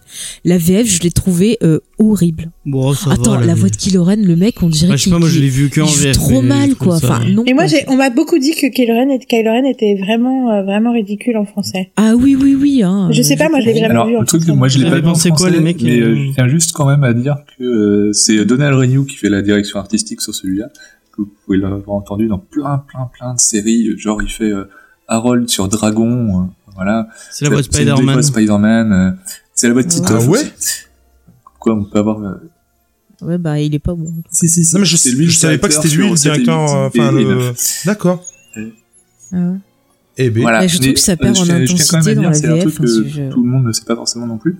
C'est que maintenant, sur les gros blockbusters, et c'est le cas sur les, sur les Star Wars, bien évidemment, euh, ils ont une image hyper dégueulasse, euh, floutée à mort, avec juste le, Ouais. même pas tout le visage, juste la bouche, pour qu'ils puissent faire la synchro dessus, ouais, ouais, ouais. euh, la synchro labiale, et donc bah, c'est quand même impossible de sortir une bonne VO dans ces conditions, enfin une bonne VF dans ces conditions, euh, d'après moi. Une VF. Ah bah je comprends mieux alors hein, parce que vraiment c'est il y a des fois je me suis dit mais euh, il a pas d'émotion enfin c'est même Poe les blagues avec Poe euh, j'ai vachement plus ri euh, quand je l'ai revu en VO que sur la, la première fois en VF quoi c'est et des fois je trouvais des trucs que je trouvais lourds dans ces euh, ces dialogues avec Finn alors qu'en VO ça passait vraiment crème il y avait un bon rythme et tout euh, c'était top mais la J'ai VF vu euh, des VF beaucoup pires hein, que, que ça quand même. ouais, putain. Ouais, mais en même temps, ça Oui, devrait non, pas être le critère, quoi. oui oui non non mais je Oui, dis- oui, oui. c'est sûr Clairement. C'est sûr c'est sûr Bon, bon. on parle de, je parle de. Rose, comme Sans ça, ce sera fait. oui oui vas-y Euh, j'adore Rose. J'ai un Mm. gros problème avec sa coiffure dans le 8, ce qui me perturbe chaque fois que je vois le film. Mais en fait, l'impression Sauf qu'elle a les cheveux, elle a les cheveux, les cheveux qui, non, mais non, dans le 8. Ah, dans, le 8, pas dans le 9. Ah, elle a dans les cheveux le qui 8. birent, qui rebiquent de chaque Oui. côté, je comprends pas pourquoi. C'est moche. Euh, Mm. À part ça, je l'adore. Je trouve que dans l'exécution, dans la scène de Canto Bight, il y a quelques soucis de rythme qui fait Mm. que justement, euh, je pense que la scène n'a pas vraiment euh, marqué les gens comme elle aurait dû. Je trouve que s- son, le fond de son personnage est passionnant. J'adore qu'elle dise une des plus belles phrases du 8 quand elle euh, décide de... Parce qu'il y a quand même ce truc que dans tout le, le 8, t'as Poe qui se comporte comme un héros euh, ordinaire, entre guillemets, et à la fin, il finit par apprendre sa leçon au moment où Finn, lui, commence à vouloir faire comme Poe et faire la tête brûlée et foncer dans le canon, parce qu'il a eu son premier fight de sa vie et du coup, il se sent plus. Euh, ce que je peux très bien comprendre, mais du coup, Rose, euh, très justement, décide que ce n'est pas une bonne façon de finir et que c'est ridicule. Et elle lui dit euh, quelque chose que j'aimerais que les gens, euh, dont les gens se souviennent euh, sur les réseaux sociaux quand ils parlent de Star Wars et d'autres choses. Ce n'est, c'est en sauvant ce qu'on aime qu'on va gagner, pas en détruisant ce qu'on déteste. Mm. Et je reviens à ce que je disais tout à l'heure sur les mauvaises critiques et les, Ouais, des- ouais. des rumeurs débiles sur Star Wars. Mm. Euh, moi, j'ai envie de parler de ce que j'aime de Star Wars et de le défendre plutôt que de perdre, de perdre mon énergie et de, de en fait d'accorder mon énergie Ouais. et d'accorder de l'espace à toutes les conneries qu'on peut dire sur la question. Tu vois, moi, je peux dire, euh, je peux dire, euh, voilà, euh, mon facteur est un extraterrestre. Euh, la réalité, c'est que tu peux pas me prouver le contraire parce qu'on peut pas prouver quelque chose qui n'existe pas. Donc, euh, du coup, si je passe mon temps à te dire ça et que tu le répètes, tu vois, tu donnes de Oui. l'espace à. Voilà, bon. c'est un c'est un c'est un cercle vicieux. Moi, je, je trouve que je suis depuis de nombreuses années passionnée par les théories de conspiration et par euh, l'absurdité de la conspiration, enfin des conspirationnistes. Du coup, je et une des techniques pour euh, y résister, c'est de ne pas leur donner euh, de l'espace. Tout ça pour dire que euh, ce que dit Rose. Rose, c'est ça que ça veut dire. Et je trouve ça très beau. Je trouve ça totalement fascinant que, bien entendu, dès qu'une nana n'est pas ce qu'on attend, parce que elle a beaucoup souffert, on a beaucoup dit du mal d'elle, euh, et il y a bien sûr Ouais. la- le côté raciste parce que euh, parce qu'elle est pas blanche, bien entendu. Maintenant, il y a aussi le fait qu'elle ne ressemble pas à une euh, à une top modèle comme on imagine, même si elle est très belle. Et du coup, euh, il y a aussi ça qu'on lui reproche quelque part. Mm. Enfin, les gens s'acharnent sur des personnages féminins qui ne sont pas des canons de beauté comme on aimerait qu'ils soient. Mm. Et euh, tout comme on se, les gens n'aiment pas Laura Dern, Admiral Holdo, parce qu'elle est la représentation même visuellement de la féminité alors que c'est censé être une admirale et ça dérange tout le monde parce que si ça avait été une nana butch, euh, tout, le monde aurait trouvé ça plus logique. Enfin bon, il y a tout un tas de choses qui se jouent qui sont des trucs de perception et de représentation qui sont importants et du coup je suis contente qu'elle existe. Je suis contente euh, qu'elle existe comme elle est. Je la trouve euh, un tout petit peu moins juste dans le 8 que dans le 9. Je la trouve par contre parfaite dans le 9. Je la trouve drôle, je la trouve intéressante, j'aurais presque voulu plus la voir et en même temps, j'aime le fait que elle soit ce qu'elle est et on a l'espace qu'on a dans ce, dans ce film. Et j'adore le moment où il y a la scène avec Leia et le mec euh, qui joue dans tous les Greenberg, le mec qui joue dans tous les films de et toutes Ouais, les ouais. séries de de J.J. Abrams, qui fait oui nous n'avons aucune nouvelle du Falcon et il fait est-ce que t'es et elle lui fait t'es obligé de le dire comme ça? Et il lui fait It's- et t'as t'as Leia qui dit est-ce que tu peux s'il te plaît me donner des des des, des choses positives? Et il fait it's terrific it's great news et Rose lève les yeux au ciel et se barre ça fait beaucoup rire euh, voilà, j'aime, j'aime beaucoup plus sa coiffure. ça lui va beaucoup mieux. Je la trouve très belle, je la trouve très cool, je la trouve euh, en pleine possession d'elle-même. Elle est pas beaucoup là, mais quand elle est là, elle est éclatante et je suis hyper contente. Et voilà, j'adore. Mais c'est dommage, je trouve qu'on la voit moins euh, dans l'épisode. Ah oui, 9. mais après c'est aussi un truc, c'est qu'il y a plein de trucs qui sont qui pourraient être dommages. Après, il y a tellement, une fois de plus, c'est pour ça que je reviens à ce que j'ai dit au début, il y a tellement de choses à négocier quand tu fais un film et surtout un film Mm. comme ça que on peut passer. En réalité, on peut passer des années. Mais le perfectionnisme, il est toxique pour nous-mêmes, il est toxique pour les Mm. choses qu'on aime aussi. On peut passer des années à discuter de tout ce qui manque et de ce qu'on aurait pu faire et de ce machin. Après, euh, je trouve qu'on devrait d'abord se concentrer sur tout ce qui est bien. Mais parce que c'est toxique pour nous, et vous avez remarqué, vous l'avez fait Bah, chaque fois, euh, hein, euh, vous dites, euh, vous dites très souvent un, un truc, euh, un bémol au milieu du truc, et je l'ai fait aussi. euh, bon, d'accord. J'avoue, j'avoue. Mais c'est vrai que des fois, on a on, envie on, de on est, répondre. on est formaté, mais parce qu'aussi on est formaté comme ça. C'est très français aussi. C'est le truc, principe de la critique française. Mais c'est aussi parce qu'on est dans une, en fait, dans une, pour moi, dans une culture française très conformiste. Mhm. Donc, dans l'idée du perfectionnisme, où il faut ressembler à une certaine chose et si il te manque un truc, tu te, tu te- on est obsédé par ce qui nous manque. Donc, on est obsédé par ce qui manque et on est obsédé par le fait de pointer du doigt les trucs et de façon totalement inconsciente et au-delà de notre, euh, notre, euh, au-de- au-delà de notre plein gré. Non, c'est quoi le terme? euh, Vous avez compris? Euh, à notre corps À défendant l'insu. Oui, oui. euh, à notre corps défendant et à l'insu de notre plein gré. Et, et donc, et du coup, Mais, Mais oui, c'est. mais du coup, et du coup, je trouve ça, en fait, c'est génial de pouvoir parler de ces films-là et de se poser ces questions-là pour ces films-là parce que c'est quelque part une leçon pour le reste de nos vies. Tu vois, moi, je viens de passer Noël avec euh, ma mère qui d'ailleurs a raté son avion, donc elle est encore là deux jours. Et le, la quantité de, de négativité qui peut euh, sortir d'une personne que j'aime et qui m'aime sans aucune euh, conscience de ce qu'elle dit. Enfin, et c'est un truc que je vois dans beaucoup de rapports euh, familiaux, euh, notamment mère-fille, mais pas seulement. Mm. Et je me dis, euh, c'est incro- incroyable à quel point on est formaté pour pour pour se faire du mal plutôt que se faire du bien, quoi. Et euh, et du coup, Rose, on peut dire, on peut voir ce qui est, on peut se dire, ah là, je veux rien, tu vois, moi, Léa, j'adore Léa. Je trouve que les certains plans avec elle sont un peu étranges, que son Ouais. corps est pas vraiment à la bonne taille et que du coup, ça fait bizarre. Mhm. Mais je m'en fous parce que je voulais qu'elle soit dans le neuf et je suis contente qu'ils utilisaient les rushs et je suis contente de ce qu'ils disent et tant pis. C'est pas grave. Pour rester sur les trucs positifs, moi j'ai adoré le nouveau personnage, l'espèce de Storm. J'ai oublié son nom malheureusement. Euh, la Stormtrooper Jana, qui, Jana, qui, euh, Ah, Jenna. Ouais, ouais. qui bosse avec euh, qui bosse Ouais, avec ouais. avec Finn. Je trouve ça vraiment cool. Et l'idée de bah que euh, l'exemple, c'est dommage ils l'ont pas. oh, merde, je, je suis négatif, mais. Euh, euh, Pardon. C'est intéressant do- de commencer à se fliquer soi-même parce qu'on voit qu'on a un mal fou à le faire, quoi. On est Je trouve- tous comme ça. Je trouve que c'est dommage qu'il il ait pas un peu plus insisté sur ça, sur le fait que l'exemple de Finn ait, ait aidé à soulever les autres euh, Stormtroopers, parce qu'au final, avait pas le temps. les pauvres, Je pense on- pas que on c'est en- aidé, hein. Je pense que c'est parallèle. Ils savaient pas Oui. qu'ils existaient. Bah si, parce qu'elle lui dit ah c'est toi Finn, euh, Non? c'est toi. Elle Ah, dit c'est pas, ça. comme ça. Non, Bah, non, elle en dit français, pas comme ça en VO. Mais c'est pas comme ça qu'elle le dit. Elle le Non, dit, non. elle le dit, euh, ah, c'est vrai, t'es un Stormtrooper, toi aussi, c'est Ouais, pas ouais. vrai. Ouais, ouais, c'est, si, si, elle a raison, en VO, c'est ça, c'est, c'est Ah, plus la surprise, compris genre, en ah, VF, bah, toi ah c'est toi, en ça. mode ah oui on Non, connaît non, ton non, nom. euh, c'est en VO, qui- c'est, c'est genre, ah, bah, toi aussi, euh, Ah, ok. t'es un Stormtrooper, Tiens, ça mais fait Ok, comme là, bah, j'ai mal compris le truc. Mais Euh, par contre, il y a quelque chose, je suis tout à fait d'accord, que est passionnant dans l'idée qu'il y a des Stormtroopers partout et qui du coup est moins dérangeant, c'est, ça me dérange, enfin, vaguement moins, Mm. le fait que énormément de Stormtroopers se font flinguer dans ce film Ouais, de grave. façon un c'est peu violente. Ouais. Et du coup, le fait qu'il nous explique du coup qu'il y a une- un choix individuel et que c'est aussi des personnes et qu'il y en a plein d'autres et qu'en fait on, on ne voit que le the tip of the iceberg, comme on dit, Mhm. euh, le bout de l'iceberg. ouais. Euh, la face cachée, la face émergée, immergée. je sais pas quoi. Mais après, moi, quand j'ai vu ça, je me suis dit, ça se trouve, en fait, ils Je ont perds buté tous mes plein neurones. de... Merci David d'avoir essayé de m'aider. Ah ouais. Quand j'ai vu ça, je me suis dit, mais en fait, on, parce qu'on on n'en voit pas, je, enfin, genre, Finn et, et Poe, ils ont buté une, euh, Oui, une oui, bonne sont- centaine à, Ah à ouais, eux ouais. deux.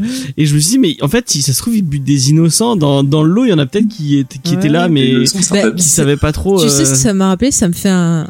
Ouais. Bah oui, bien Et sûr, c'est ça, ça fait un miroir inversé de l'ordre 66, où l'ordre 66 c'était les, les Stormtroopers, tu vois, qui euh, deviennent tous bon bah des traites machin. Ouais. Et t'en as certains qui euh, sont partis de cet ordre-là. Et là, c'est pareil, t'as des Stormtroopers qui ont été enlevés petits, qui sont conditionnés, et t'en as qui ont réussi à sortir de ce conditionnement de façon positive, qui se sont rebellés contre euh, bah, leur euh, leur commandement et ainsi de suite. Et je trouve ça cool, ça prouve que l'esprit humain, tu peux pas le contraindre à faire quelque chose, quoi. mm. Et en je tout cas, trouve j'aime bien l'idée, euh, j'ai trouvé. Et le personnage est, est cool, je trouve. Euh. Ouais, ouais. Donc, ouais. Et par contre, on est d'accord que quand Lando il dit Let's find out, ça veut dire qu'il va y avoir une série? Alors, oui, je, ça, je vais répondre à cette Alors, question. Ça serait pas mal, ça. Vas-y, David, alors- réponds à la question. En fait, euh, moi, je pense effectivement qu'il va y avoir ou une série ou au moins des livres, et potentiellement Mm. des comics qui vont euh, parler de la truc. Dans les leaks, euh, il a été euh, pensé, en tout cas dans une certaine version de scénario, que ce soit directement sa fille. Et je pense Ouais. que c'est beaucoup plus intéressant de laisser supposer que ça pourrait être le cas. Et euh, Mhm. je pense que c'est mieux que ce ne soit pas. Et que juste le révéler dans le film, ça aurait fait encore une révélation de je suis ton père et tout. Ça aurait Ouais. pas été très bon. Et puis surtout, il y a l'idée que tous les noirs ne sont pas de la même famille. Enfin, Oui, c'est ça. On voulait absolument que Finn soit relié avec. euh, oui, oui, Bah, parce qu'il y a une seule famille noire dans toutes C'est les ça, au départ, au départ, les gens voulaient que ça soit sa sœur, je sais pas quoi. Ouais, ouais. Si je peux Bah. faire une petite euh, anecdote euh, hors, euh, Vas-y. euh, Bah, je pense que tu peux te le permettre à Ouais, ce stade-là. ouais. Vas-y, vas-y, vas-y. Euh, moi, j'ai trouvé très très fort par rapport au fait que tous les Noirs devraient être reliés. Euh, quand euh, John Boyega était à la première de l'épisode 7, ou au moins Mm. quelque chose en, en Ah rapport oui. avec ça, il y a, euh, il était en train de dire, oh, il y a, euh, y a Samuel L. Jackson, il y a Samuel L. Jackson, et en mode de panique, je suis un trop fan. Et Samuel L. Jackson se retourne et il fait, fils, the son, et il le prend dans ses bras et tout. Donc, voilà. C'est trop Énorme. mignon. Bon, après, pour le coup, son en anglais, c'est pas, ça veut Oui. pas automatiquement dire ça. Oui, Pour, oui, euh, oui, ça, mais c'est comme ça aussi que lui, il raconte et qu'il euh, qu'il l'a Et bien sûr. Mm. Oui, bien sûr. Et il lui a parlé tout de suite de Star je- Wars derrière, pas forcément. il- Ah. Donc voilà. Mm. Mais Je serais cool que soit son fils. James, il était content, il Mais voulait non voir. euh, James, il voulait, il voulait voir Samuel Jackson le film. Il a entendu sa voix, il était content. C'est vrai, j'étais, j'étais conquis. Oh. Est-ce que je peux juste rajouter deux mots sur Rose? Oui. Vas-y, Vas-y. vas-y. Vas-y, En fait, moi, marche, euh, marche sur les œufs, vas-y. Bah non, Oui, mais c'est, c'est. Ben oui, oui, non mais euh, en fait euh, c'est c'est rose et justement c'est pour ça que ça me permet de rebondir sur ce que vous disiez Mm. sur la- le, le nom m'échappe mais effectivement la Stormtroopers euh, Jana, Black euh, qui Jenna, que- Jonah. Jenna ou un truc comme Jenna. Jana ou Et- Jenna. ou je sais Ouais, non. Et alors en fait il y a plusieurs choses. Euh, rose euh, j'ai pas j'ai ni euh, trouvé fantastique ni euh, pas du tout aimé le personnage du 8 euh, euh, enfin je- c'était un personnage voilà ça m'a pas transcendé ni dans un sens ni dans l'autre dans le 8 Euh, en revanche euh, ce qu'elle a subi euh, sur les réseaux sociaux j'ai trouvé ça mais. Horrible. horrible honteux enfin tout ce que tu Oui. veux je me suis dit mais On est il y a vraiment de mais il y a vraiment mais de, la ah Des mais de la merde en barre sur Ouais. les réseaux sociaux c'est juste un truc de malade quoi Mais en fait, c'est Et- dans, dans le monde en général, c'est juste que sur les réseaux sociaux, Ah oui, oui, oui, non, mais complètement. Et puis Twitter surtout, parce Mm. que, enfin, Twitter, faut quand même dire que, enfin voilà. Et euh, c'est vrai que euh, moi, c'est un truc que je que je connais pas encore. Je sais pas si je connaîtrai un jour le fait de se de se prendre la tête avec des types ou de se faire insulter de tous les noms sur les réseaux sociaux. C'est quelque chose que j'ai pas connu jusqu'ici. Et même avec la chaîne, je fais très attention à ce que je dis, très attention à ce que je fais, notamment sur ma vie privée. T'inquiète, on on en a parlé. Non mais euh, sûrement. Ouais, regarde, Mais il y a James, il va t'envoyer des messages. Non, Ouais, mais quoi qu'il arrive, de toute façon, c'est terrible à dire, mais t'es un homme, donc tu vas pas avoir les mêmes types de. Ah bah C'est bien sûr, bah, ça j'en doute Puis pas. t'es blanc, enfin, je suppose, je sais Mais- pas en fait, est-ce que je te connais pas Mais euh, je suis blanc en l'occurrence. Je crois mais que tu oui, l'as dit tout à l'heure. Tu verras, on te dira Que pas que j'étais t'as blanc. pas de goût parce que t'aimes pas un film. Hein. Moi, ça m'est arrivé. Hein. Je- Mais mais mais euh, mais effectivement et même euh, notamment euh, par rapport à ma vie perso, euh, James, et je me blinde et je fais très attention à ce que je dis, ce que je. Ah oui, je, vois- ce que tu veux dire. Et, et, et bref, euh, du coup, euh, je, je fais je fais gaffe, mais effectivement, ne, ne subir le moindre petit truc. Euh, et j'ai entendu notamment, euh, tu, mais alors moi je les suis en retard, tu le sais, hein, les Comics Discovery, Mhm. où tu te prenais la tête justement avec Tim et euh, comment euh, Lolita et puis euh, euh, Juni Ouais. sur ça, sur les réseaux sociaux. Mhm. Et, euh, et c'était ju- la discussion était hyper intéressante, mais juste dingue parce que il y, y en a certains qui trouvaient ça euh, Et tu bah, parles de quoi en fait? J'ai pas compris. qu'on se fasse bâcher sur les réseaux sociaux, en Ah fait. oui. mais pour rire sur les réseaux sociaux. Et euh, il y en a qui trouvaient ça, euh, bah oui, bah non, mais c'est normal, t'es un personnage public, c'est logique que tu te fasses euh, aussi, euh, tu acceptes ça. Et d'autres qui disaient tu peux pas accepter. Et en l'occurrence, moi, euh, je l'accepte pas pour cette nana parce que c'est vraiment juste euh, hallucinant ce qu'elle a subi. Ah, mais Et clair. pour le, et pour le coup, euh, bah, du coup, moi, j'attendais beaucoup, beaucoup de la revoir euh, dans le neuf en fait. Mm. Et du coup, j'ai été déçu par euh, sa Ouais, elle est un présence dans peu sous-exploitée. Moi, j'adore tout ce qu'elle fait, mais effectivement, elle est. Parce que juste, ouais. Justement, alors peut-être, euh, tu vois, inconsciemment, en guise de soutien, j'en sais rien, mais je la voyais déjà avoir un rôle important dans le neuf, en fait. Et du Mais coup, après, je me suis c'est dit, c'est ouf. aussi la difficulté. Euh... Enfin voilà, euh, soyons clairs, ça c'est un- ça pour le coup, c'est un des problèmes d'avoir un mec qui revient euh, du film, c'est que c'est pas un personnage qu'il a créé. JJ. Donc c'est pas un oui, oui, oui, complètement, mais une- complètement. Ouais, le mais film il est tellement dense coup- que tu peux pas. Mais, Ah, mais du complètement, coup, mais c'est au sûr. lieu de créer Mais- deux persos en plus, enfin des personnes en plus, tu vois, comme le perso de Jenna, s'appelle- là, du- non, Mais pas elle, l'autre là euh, qui a le masque là. Enfin, Ah oui, là. il t'introduit, voilà, il t'introduit elle. Bon, t'as le perso de Dominique Monaghan. Bon, je suis très contente de voir Dominique Monaghan. Mais euh, Bah, par exemple, ouais, euh, en n'introduisant pas des nouveaux persos, en utilisant ce qui était déjà là, euh, elle aurait pu avoir plus de développement aussi. Ouais, mais mais, bon, moi je préfère voilà, c'est- Franchement, je suis hyper contente. Je trouve ça très beau qu'il donne un rôle à Kerry. Russell dans Star Wars, alors que c'est la star de sa série d'il y a 20 C'est ans. euh. Mais c'est cool, c'est pareil de Euh, retrouver Dom. C'était, j'étais et puis super c'est et contente, puis c'est une forme de féminité qu'on n'a pas vue pour Mm. l'instant dans cette nouvelle trilogie là. C'est une autre version. C'est quelque part, elle a le même esprit que Leia. Ouais. Euh, elle est plus Leia que Rey, tu vois, Mhm. largement.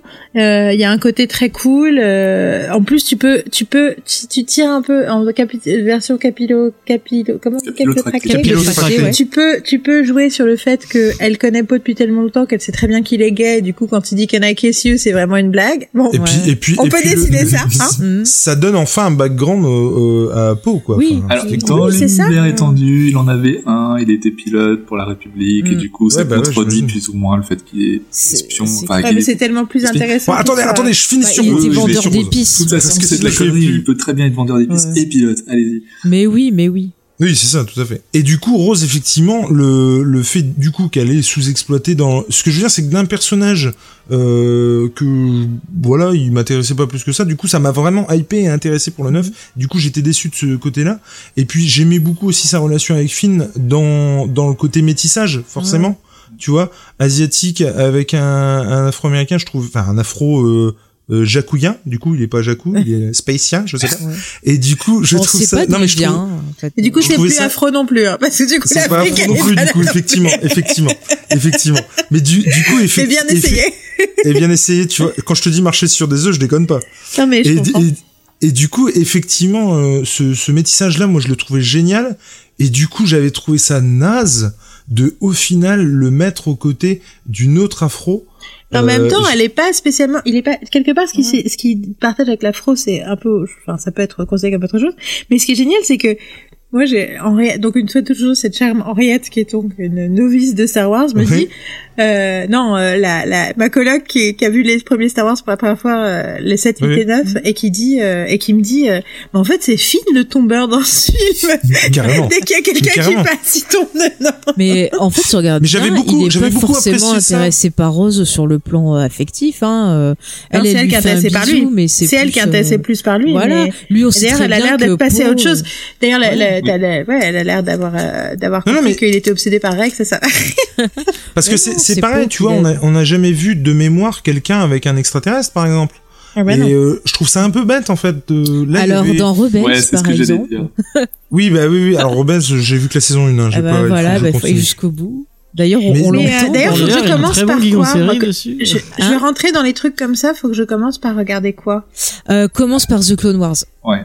Donc il y a The Clone Wars, il faut que je regarde Ouais. The Clone Wars. ça. Je Ouais, crois qu'on va en que faire que une je partie que. David. Le deuxième, David la deuxième, pas celle de. Tark. euh, mais Tark celle, la- la- celle qui est pas canon, elle s'appelle juste Clone Tu Wars. peux te la faire. Ouais, Ah oui, mais elle mais est pas canon. Elle est relativement Elle dure pas longtemps, elle est bien. Bon, Ouais, Raphaël, c'est tu m'enverras un lien pour m'expliquer ce que je dois regarder parce que là je suis déjà perdue. Je m'en occuperai, t'inquiète pas. Je Mais le bref, tout ça pour dire que le passage rose, bah oui, moi ça m'a embêté par rapport à elle et aussi par rapport du coup à l'arc de Finn. Et du coup, moi j'étais très content de le voir, en tout cas aux côtés de d'autres, euh, voilà, de de tout ce qui est métissage. Et là, j'ai du coup, je trouvais vraiment euh, bête de le ramener justement euh, vers euh, Jenna, du coup. Ah, Et Jana, c'est- en fait c'est Jana, c'est J-A-2-N-A. parce que Jenna, Ah, voilà. c'était la fille de Anne et Leia. Et Voilà, c'est pour ça qu'on. D'accord. Mais si Ah, tu veux du métissage, je veux pas dire, mais Poe, euh, voilà, c'est un peu des origines latines. euh, Mais par Voilà, contre, ça c'est un truc qui m'énerve chez les, Oui, oui, non, mais bien sûr. les mais- Américains qui font quand même beaucoup plus d'efforts que nous. Malgré tout, un Ouais. truc qui me stresse, c'est que le métissage, c'est toujours avec des noms blancs, quoi. C'est comme souvent, il y a le truc où le vrai. couple, où il y a quelqu'un, euh, tu vois, le truc classique, c'est de, euh, c'est dans les comédies euh, romantiques notamment, où Ouais. c'est où, Non, mais- où, ils- où ils accumulent les minorités. Mm. C'est-à-dire que le personnage qui est aveugle, c'est lui qui est avec un noir. Par exemple, il y avait un personnage, je sais plus quel truc, il est aveugle, homosexuel avec un noir. Mais de, de toute façon, ce truc de, de- ce truc de c'est jamais. C'est un peu dans Rogue One, hein. Ouais, ouais. mais de, Ouais, ouais. De, de toute façon, on en euh, complètement et on en, on en a parlé pareil avec James euh, en off, mais moi je prône la normalité euh, pour euh, pour euh, l'homosexualité, le métissage, enfin tout ça. Bien sûr. Et, et et pour le coup, mais dans le sens, euh, j'ai juste envie que ce soit normal et que du coup qu'on n'en fasse pas état ni dans un sens. Mais, mais ni ça, dans ce sera en fait. possible dans deux Tout à fait. générations. Mais Bah, tout à fait. regarde que, par là, on a besoin d'être très vigilant sur la à la fin du représentation, en neuf, fait. Il y a un la fin bisou du à la neuf, fin du 9. oui, Il y a, il y a des personnages homosexuels qui, qui Enfin. du coup s'embrassent. Mais surtout, c'est pas n'importe qui. Vous avez C'est vu, pas ça a n'importe été qui. censuré. C'est euh, une nana. dans censuré en États. déconner. Ouais, Oui, mais non, dans mais bon. certains États euh, des États-Unis aussi, pareil. Ah, ouais. Mais euh, Tu en vois, tout comme cas, à la fin de Star Trek. non mais je- Ah, vous, ok. vous Oui. savez pas le truc, euh, vous savez, vous savez pas le truc. que- bah déjà, j'adore parce que c'est pas un personnage, c'est pas n'importe qui qui s'embrasse. Mm. C'est une nana qu'on voit depuis un bout de temps, qui C'est parle souvent, on sait qu'elle Oui, est importante. Euh, et non, moi, ce qui m'a, il y a, je ne sais plus quelle compagnie aérienne qui euh, a éliminé euh, un bisou homosexuel et lesbien et euh, toute euh, mention de partie génitale féminine du film Booksmart, qui est Ah un ouais. film euh, qui est en France et sur Netflix et qui est un film qui est sorti que moi j'ai vu au cinéma aux États-Unis, c'était génial et j'adore ce film, film de Olivia Wilde.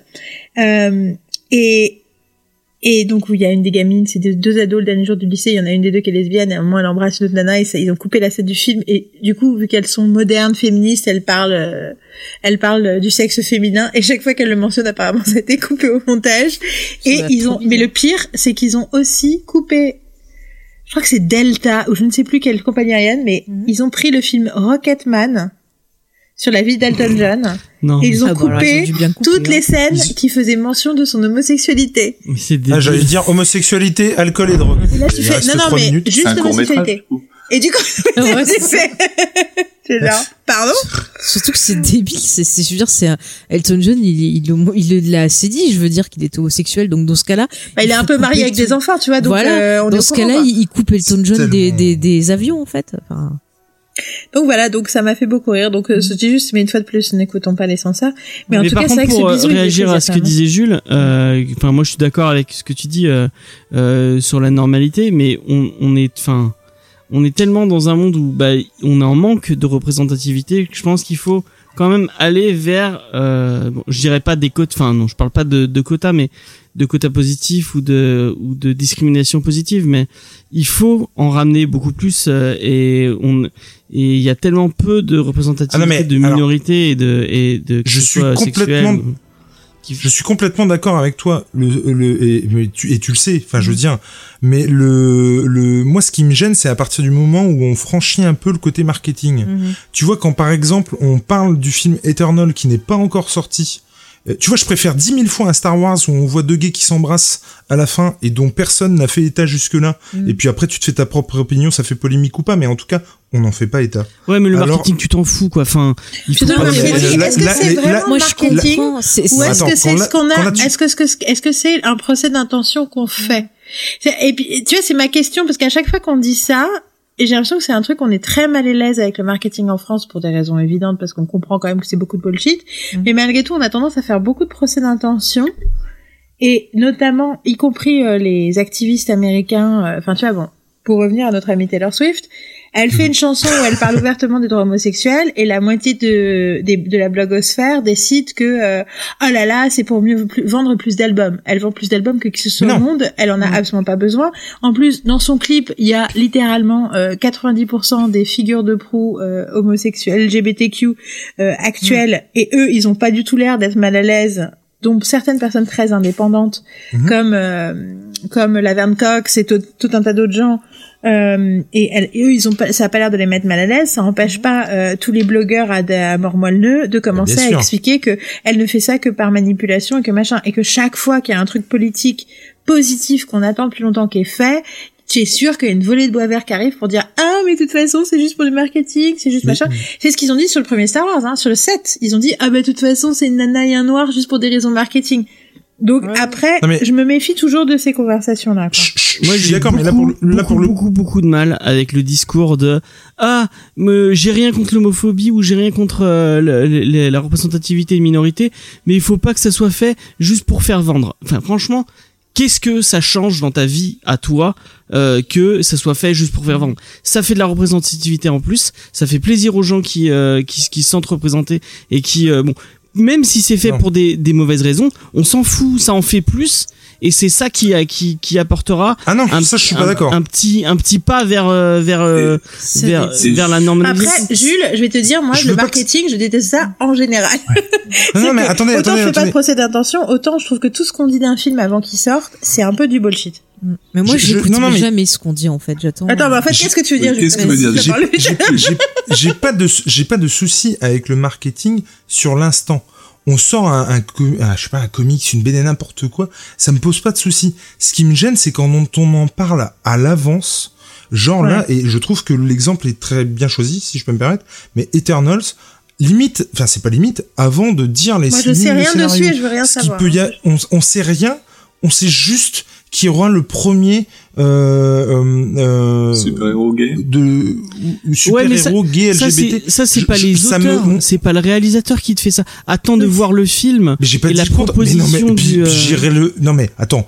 Ce que je veux dire, c'est que moi, en l'occurrence, j'irai doublement le voir. Il y a pas de souci là-dessus. Mais est-ce la que c'est pas la faute des médias surtout?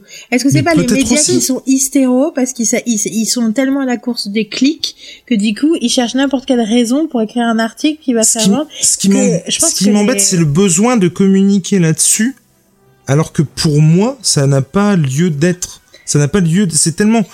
Après, sauf que c'est moi ma perception du Non chose. mais je comprends, mais dans la réalité du monde, c'est vrai que c'est tellement rare. Puis surtout quelque Je part, ils communiquent là-dessus parce qu'ils savent que s'ils prennent pas le truc à la, en amont,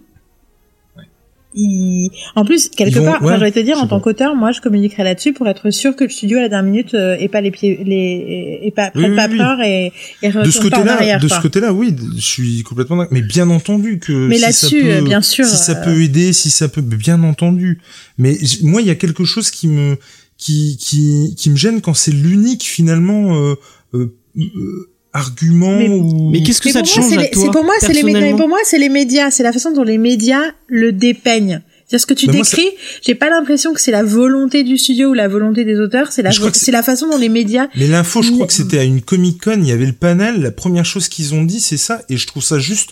C'est plus, je trouve dommage en fait. Voilà, qu'on se qu'on qu'on. Mais c'est parce que c'est attendu depuis longtemps. C'est parce que aussi ça fait des années qu'ils attendent ça et que le public ça fait des années qu'ils attendent ça. Ils disent alors soyons clairs, ça y est, on va le faire et on va le faire pour de vrai. On vous le dit tout de suite.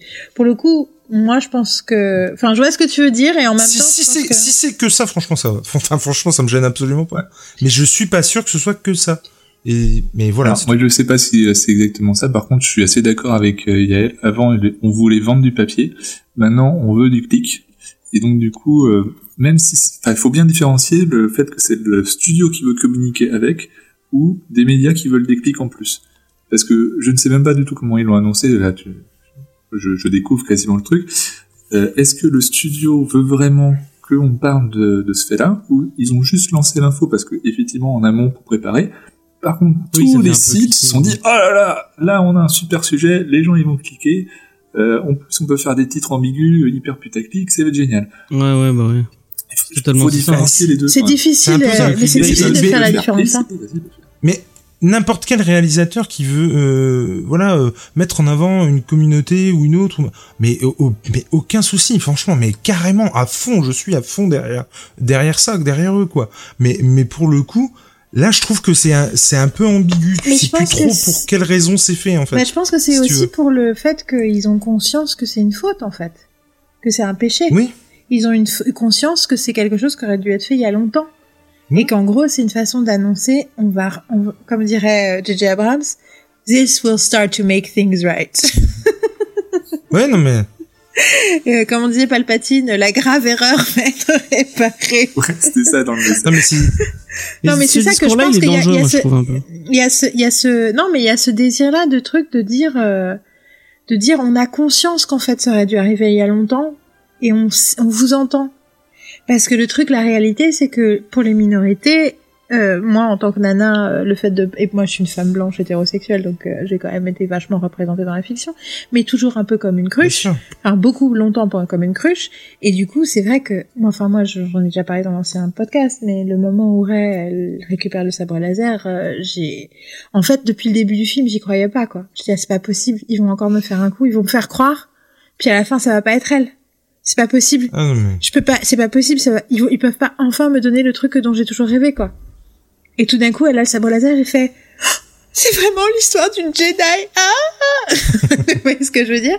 Et du coup il y a aussi ce truc de euh, de, de quelque part c'est une façon de de pour moi en tout cas sur un panel le panel Comic Con de Marvel j'imagine c'est là que ça a été annoncé euh, c'est une façon de dire nous avons conscience et c'est bon on le fait surtout qu'il y a eu l'effet d'a- l'effet d'Avengers Endgame où Avengers Mhm. Endgame introduit un personnage ouvertement homosexuel dans la première scène du film, joué par un des réalisateurs du film quand même, ce qui est Mhm. pas euh, une mince affaire, et qui est quelqu'un entre guillemets d'ordinaire, et c'est vécu comme quelque chose d'ordinaire. Mhm. Euh, après, du coup, t'as aussi toute une partie de la communauté euh, LGBTQ euh, qui dit, qui dit euh, quoi Il y a fake, mais euh, je peux plus te répondre, j'ai plus de batterie. Euh, mais euh, C'est qui c'est qui le frère Rousseau, un des frères Rousseau, donc il, euh, Un Non, des mais- frères non, Rousseau, ouais, effectivement, qui, témoigne. qui est bah, les frères. Dans la première- dans la première scène- le- Après le time jump dans Endgame, Quand- dans la première font- scène. Ils, Quand, ils sont à une euh, réunion. Attends, je euh, réfléchis. la réunion de, un seul des d'entre nous. euh, Qui le fait Parce que si on le fait, on était en train Non, de le mais faire tous les trois en même temps. Je, je crois que j'ai déjà commencé Ah, à bah, je vais lui expliquer. C'est le moment où il y a où. Captain America fait l'espèce de réunion d'alcooliques anonymes. Enfin, Ouais. et, là, et Ouais. là, il y a le frère Rousseau qui discute et qui dit qu'il a perdu quelqu'un, je crois. Ah, et- c'était un des Non, il dit pas Russo qu'il a perdu quelqu'un, il dit qu'il a enfin été à un rencard. Et il a dit au Ah, début ça se passait Ouais, bien, puis après il a Ah, commandé ça, oui. il a commandé ça, et tu comprends que c'était un rencard avec un mec. Oui, mec, Mais c'est pas mentionné autrement que ça.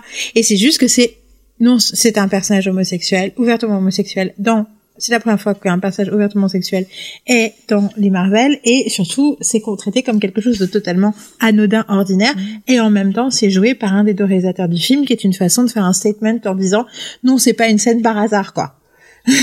c'est une scène Mmh. consciente et c'est vraiment les frères Russo qui dit on quitte on quitte Marvel et on ne veut pas quitter Marvel sans avoir eu une scène qui a- qui qui assumait la- l'existence et la normalité de la communauté homosexuelle. Sauf que du coup, pour plein de gens, c'est euh, c'est trop peu, quoi.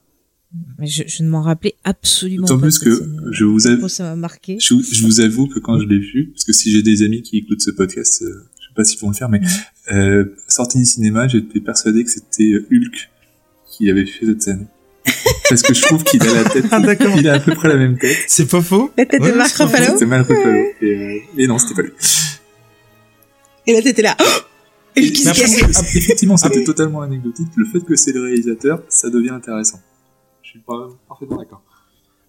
Mais après, c'est peut-être les, le- comment euh, le, le le défaut de ma qualité, si c'est une qualité, mais de de de de, de de prôner l'anodin et la standardisation de, de la chose si tu veux que peut-être que je suis complètement crédule et que et que voilà mais Bah, le fait que tu sois pas, enfin, que toi tu le sens, tu le ressentes pas, ça, ça, ça joue, je pense. Ça, le fait que bah, tu sois blanc et, et hétéro. euh, Mais non, mais je- si tu veux j'en suis complètement conscient mais complètement conscient que je suis chanceux par rapport à à, à- d'autres de Que ne pas vivre ça ouais. si tu veux je j'en suis complètement conscient mais je suis tellement à à, à, à dire que euh, comment dire euh, je, je dirais pas que je euh, je- peux pas dire que je m'aveugle le- euh, parce que je suis complètement conscient de la de de, de Non, mais tu aspires, tu aspires J'aspire tellement à ça. où ce soit ça, ouais. Mais l'idée, le problème, c'est ça, et c'est un truc que je, dont je parle tout le temps dans la, quand je parle de conditions féminines euh, par rapport à des hommes ou des femmes, beaucoup de femmes aussi, qui Mhm. voudraient qu'on arrête de parler de la question et c'est juste qu'on est, on est, on est à égalité, c'est comme ça. Mais le problème, c'est que de ne pas, en fait, ignorer cette question-là en partant du principe que tout va bien, enfin qu'on est égalitaire, quel que soit le, le type d'égalité entre quelques types de personnes, en fait, incon- inconsciemment de ta part, bien entendu, et de la part de tous les gens qui le prônent, en fait, c'est ignorer l'inégalité intrinsèque qui existe entre ces identités d'un point de vue euh, inconscient au sein de toute notre société. C'est-à-dire qu'en Mhm. gros, le racisme, la misogynie et l'homophobie, elle est, alors l'antransphobie, je, je, j'en parle même pas, parce que, enfin, j'en parle même pas dans le sens où c'est encore pire, je veux en parler, mais voilà. Ce sont des choses qui sont tellement, mais, mais ancrées dans notre culture et dans notre quotidien, qu'elle est en fait à l'intérieur de chacun d'entre nous. Ce que je veux dire, c'est que quelqu'un de non blanc, quelqu'un, une femme, quelqu'un d'homosexuel, souffre autant de cette, ce racisme internalisé, cette misogynie internalisée, cette homophobie internalisée. Parce qu'en fait, elle est dans notre culture. Et elle est de façon, et elle est de façon euh, complètement inconsciente. Elle est, et en plus, surtout, elle est, elle est entremêlée d'un milliard d'autres choses qu'on a du mal à cerner. Donc, du coup, pour être dans quelque chose auquel tu aspires d'égalitaire, on a besoin de mettre en évidence cette inégalité. Tu vois ce que je veux Ah dire oui, oui. Qu'en fait, pour rétablir l'équilibre, on est obligé de passer par quelque chose de particulièrement vigilant et où on pointe et on, on, on fait et en fait on fait attention à ces choses-là parce que c'est de ne, en fait le truc c'est qu'on souffre tous de ce qu'on appelle le biais implicite et du coup il ne faut ce n'est qu'en explicitant les choses qu'on peut arriver à un équilibre Mais bien, bien sûr. l'équilibre dans la force bien sûr Mais t'as tout à fait raison. Et je pense que, c'est une métaphore que, pour Star Wars et Star Wars c'est une métaphore pour tout je pense que par rapport à ça et avec James et James t'as tout à fait raison quand tu dis euh, et je pense que c'est ça moi qui me euh, là où on n'est peut-être pas euh, euh, en phase c'est que tu, quand tu dis euh, que euh, qu'est-ce que en gros qu'est-ce que ça peut te faire si ça peut aider que je mais je suis c'est vrai tu as raison de de dire ça je, je complètement. Ah, mais c'est c'est plus j'ai- j'aimerais tellement pas qu'on se serve de ça à des fins purement euh, je trouve ça tellement euh, immoral de se, de se servir de ça pour à des faire fins mercantiles. Tu vois que que de, de Mais est-ce que c'est disait- pas est-ce que c'est pas ce que tout font, ce que le- les- la plupart des humains font en général? Enfin, tu vois ce que je veux dire? C'est comme, euh, c'est comme l'idée de mais- l'exploitation sexuelle, quoi. C'est-à-dire que, mais en même temps, la sexualité est dans tout. Tu vois, est-ce qu'on veut utiliser ces Oui, Tu vois, tu vois ce que je veux dire? c'est- un peu pareil avec l'argent, en fait. C'est que tout le monde essaie de vendre, y compris les artistes, y compris les, les, c'est-à-dire les que- penseurs, y compris les philosophes. Tout le monde essaie de vendre, donc quelque part, si on Enfin, tu vois ce que je veux dire on, on peut décider Ouais. que quel que Après- soit le... Après, ce que je voulais dire à, à travers ça, c'est que euh, aussi, c'est que bon, je dis pas que t'as ce discours-là, mais je trouve que dire ah oui non mais je veux, enfin dire ah oui mais si c'est euh, de, de façon mercantile, euh, je, je, je le veux pas. Je trouve que c'est la porte ouverte à un discours beaucoup plus euh, dangereux et euh, et c'est pour ça que ça me dérange qu'on qu'on qu'on ait ce discours-là. Euh, En fait, c'est aussi parce que ça, ça pourrait donner l'impression, comme tu dis, c'est ouvre la porte ouverte à un discours cynique aussi, qui est à dire de ne pas imaginer. parce pour le coup, je me suis beaucoup engueulée autour de Black Panther avec beaucoup de gens euh, pour moi, il y a un discours qui existe sur le fait que Black Panther, c'est tout d'un coup les, les Marvel et les blancs découvrent que les noirs euh, peuvent dépenser de l'argent en figurines, donc il faut leur faire des super-héros noirs. Il y a un discours comme ça.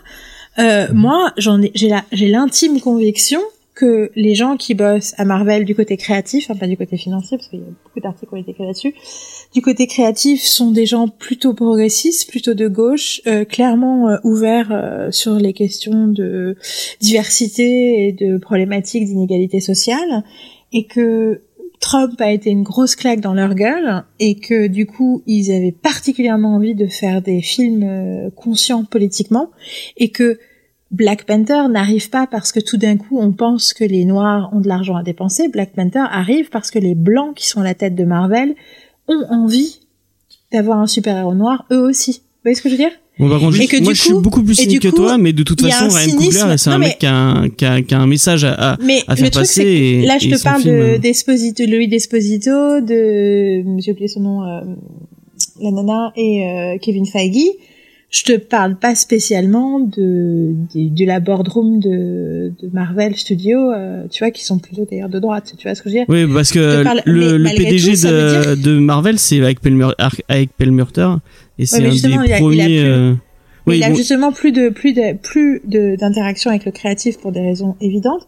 Mais ce qui est sûr, c'est que ce qui est sûr, c'est que ça demande quand même des des gens de bonnes intentions. Ouais, tu vois, ouais. ça n'arrive pas. C'est ça. En fait, le truc c'est ça. C'est qu'en fait, le vrai truc c'est ça, c'est que les gens qui disent ah mais je veux pas que ça tue de façon mercantile, croyez-moi, si ça devait arriver de façon mercantile, ça arrivait depuis longtemps. La réalité, c'est que personne n'en avait rien à foutre ça. de la capacité Ouais, ça, mercantile de la communauté homosexuelle et des Mhm. femmes et des noirs et de tout le reste et euh, des personnes d'origine asiatique euh, avec Rose et tout ça.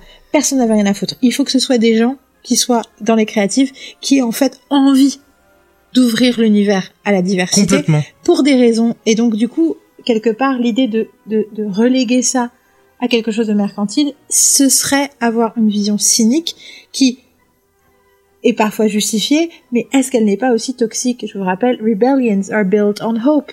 Anyway. Enfin bref, c'est un sujet super vaste qui mériterait d'avoir son propre podcast.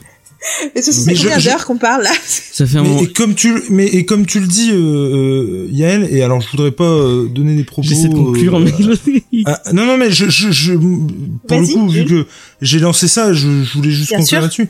Effectivement euh, mais je ça aussi j'en suis complètement conscient. Et j'ai enfin je, je- il me semble que c'est Juni Juni qui le disait dans un podcast mais comme pour Black Panther effectivement, je pense que les, les planètes se sont alignées. Il y a un moment donné, il y a eu conscience qu'il y a quelqu'un qui, enfin, il y a quelqu'un, pardon, qui a eu conscience qu'il pouvait se faire du pognon avec ça.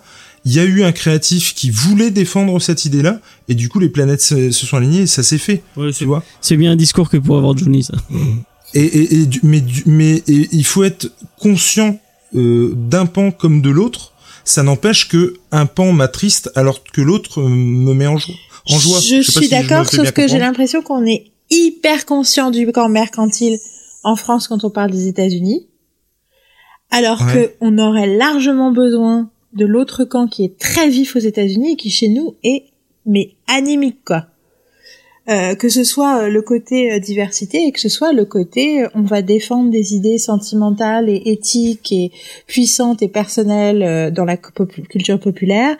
Et oui les films ça a de enfin oui le le, le le truc grand public ça parle aux gens de choses importantes et ça parle du monde. Il faut qu'on parle de la condition humaine. Et on peut aussi avoir des bonnes intentions même en faisant du fric tu vois ce que je veux dire? Nous on a Oui, non, mais beaucoup, beaucoup de mal avec ce discours et on devrait et, on- et du coup on est particulièrement cynique dans notre vision de l'Amérique parce que ça nous arrange parce que ça rentre dans nos cases dans nos grilles de lecture Mhm. françaises et donc c'est pour ça que je I push back tu vois Mmh. parce que c'est notre nature, c'est notre tendance naturelle de de de de- d'être plus sensible à ce côté-là parce que c'est le côté, c'est la vision qu'on a de l'Amérique. Va- Mais c'est toujours, c'est, toujours effectivement compliqué. Et puis c'est en, c'est en ça que je disais marcher sur des œufs parce que c'est compliqué de, de, de, de dire, euh, de dire les choses sans qu'on pense à une autre. Je sais pas si. Ah oui, bien sûr. clair. Mais tout c'est des Ah des questions très ambivalentes et très complexes. ouais. Voilà. On va, on va peut-être enchaîner sur Star Wars, euh, mais c'est un sujet très Désolé, intéressant. désolé. Euh, Faye, est-ce qu'il y a des thématiques qu'on n'a pas encore abordées que tu voudrais euh... T'as l'air d'être en pleine déprime. Euh. Ah non, non. Non, non, j'écoute. t'écoute. Non, il y a, il y a pas de. Bah, la thématique de la frustration. T'as commencé par la frustration cette conversation, hein. Euh, non, il n'y a pas de. Aide-moi. Je j'essaie de qu'on me- a parlé de, de pas mal de points importants. Après, euh, Mais- après, c'est Ah, je voulais dire que j'étais d'accord avec toi, Faye, euh, qu'Aidan Driver, c'est juste un des acteurs les plus ouf de sa génération. Ah ouais, ça, ça c'est sûr. On, l'a pas assez dit, j'avoue, tu, tu as raison, mais je trouve que Daisy Ridley est aussi assez impressionnante, en fait. Mm. Je trouve que tout ce qu'elle arrive à faire passer dans son visage est quand même, euh, est quand même, euh, c'est quand même impressionnant. Surtout que, enfin, t'imagines, elle avait rien fait avant. euh. Mais c'est Wow. clair. Puis les deux, je trouve que ça fonctionne bien et tu vois qu'ils se sont entraidés. Qu'il y a vraiment, ils ont vraiment bossé ben, leur scène ensemble pour que ça soit le plus crédible possible. Donc ça, je trouve ça, je trouve ça cool. Après, euh, bon bah après voilà qu'ils aient, que lui ait eu moins d'interaction avec le reste du casting, c'est tout à fait. Euh, voilà, qu'il ait peut-être moins bossé avec eux et tout, c'est tout à fait normal étant donné le rôle. Mais c'est c'est vrai que je le trouve vraiment euh, très impressionnant parce que il arrive vraiment à rendre euh, comme euh, comme il le voulait. Enfin, je trouve que son intention avec le personnage, il a vraiment réussi la mission qu'il s'était fixée avec. Donc, euh, non, non, c'est cool. Après, euh, sur Star Wars, en fait, ce qui reste, c'est vraiment, euh, au final, on n'a pas parlé de deuil, mais en fait, là, cet épisode 9, c'est l'épisode du deuil parce qu'il faut qu'on fasse le deuil de tous ces personnages. Et des fois, je me demande, tu vois, on dit que euh, que la, la haine et l'amour, tu vois, c'est lié. Et je me dis que peut-être certains qui sont très en colère sur le film, c'est peut-être aussi quelque part parce qu'ils ont du mal à faire le deuil de ces personnages-là qu'on quitte après tant d'années. euh, et c'est peut-être plus en fait leur tristesse et leur frustration qu'ils n'arrivent pas à exprimer plus que ce qu'ils pensent vraiment du film. Enfin, c'est des choses que je ressens. Après, je dis pas que tous les gens qui ont pas aimé euh, pensent Ouais, ça, bien sûr. mais j'ai l'impression que pour certains, euh, il y a vraiment cette part. euh, Mais j'ai eu l'impression que t'avais une vraie phase de dépression à la fin du film. Je crois que c'était Ah, pire la deuxième fois. Non mais tu me connais, tu sais comment je réagis avec le retour du roi, bah c'est pareil. Hein. Quand je m'attache, mais je peux pas expliquer, mais il y a des persos comme ça quand je je j'ai un lien avec eux, que je me reconnais en eux, que enfin que je partage beaucoup de choses, ben oui, ça devient des amis. Surtout quand t'as une période où t'as- tu fais de l'agoraphobie, que tu sors pas de chez toi avec ta ça, euh, forcément oui, c'est des amis, tu vois. Ça devient vraiment tes amis, oui. tu Voilà, Mmh. voilà. Donc du Moi, coup, je fais pas tu- d'agoraphobie, mais j'ai des phases dépressives où euh, je vis avec mes personnages. Et Mais mes personnages ça. de fiction sont, sont tellement plus, parfois, plein de compassion que les que les personnages dans la vraie vie. Et c'est pour ça que t'as une dépression après, quoi. C'est vraiment du deuil, quoi. Je, je, je suis sortie. Et je suis puis on fait le deuil de. Carrie Fisher quelque C'est part. ça quelque part, on savait qu'elle allait être dans le film. ça. Ouais, ouais, On fait le deuil de Carrie Fisher, on fait le Mm. deuil de notre enfance pour certains, on fait le deuil de, Bah, de plein, certaines plein illusions aussi sur l'héroïsme et sur euh, la simplicité du monde. Enfin, je sais pas, il y a plein de trucs. euh, ouais. Et euh, Mm. qu'est-ce que vous voyez sur la, la, la suite et qu'est-ce que vous voulez dans cette euh, Est-ce que vous voulez une nouvelle euh, bon, Il y aura Ryan Johnson, bien sûr. Ouais, en 2022, il y a toujours son projet de, trilogie. c'est toujours au, au, au Alors, P, ça enfin, oui, oui, Normalement, oui, Malgré normalement. Tous les sites qui voudraient tout le temps relancer la rumeur comme quoi il va se faire virer, comme quoi Kathleen Kennedy va se faire virer, c'est toujours d'actualité aux dernières nouvelles Mm, officielles. Non, j'en, ai, j'en avais pas réentendu parler, en fait, ni en bien ni en mal. par veux- contre, euh, je Je suis très pas. très heureuse d'annoncer que les deux abrutis de Game of Thrones euh, Oui, Enfin, de l'annonce. virés. J'étais très heureuse de l'annonce que du fait qu'ils allaient pas nous Mm. faire un Star Wars. Moi aussi, j'étais très très ça, contente. je savais pas non plus. Euh, oui, non, euh, Il y a pas Feggy qui a dit qu'il voulait faire un Star Wars? Hein? Y a pas Feggy qui a dit. Ah ouais, euh, non, mais je veux pas. Feggy en a Et- et, parlé. les frères, Ru- et les frères Russo, j'en veux pas non plus. Hein. Ah non, ça c'est clair. C'est Ouais. niette, niette veto. Tu, tu vois, tu vois ma belle, tu, Oui, tu en veux aux gens qui sont durs avec tes, des trucs que t'aimes, mais toi t'es très dur avec des trucs que d'autres gens aiment. Oui, Moi j'adore Avengers, j'adore tous les Marvel. bah bah c'est ton te si ça t'a Je te trouve très, oui, mais je te trouve très lapidaire en disant ah non non. Non, mais parce que je dis que c'est moi, j'en veux Moi pas. mais une le âme font, sensible. si s'ils le Moi font, aussi, je non suis, mais je suis triste. c'est c'est mon cri du cœur. Je dis non, j'en veux pas. Mais s'ils le font quand même, euh, je vais pas dire ah je vais pas voir le film, ça va être de la merde et tout ça.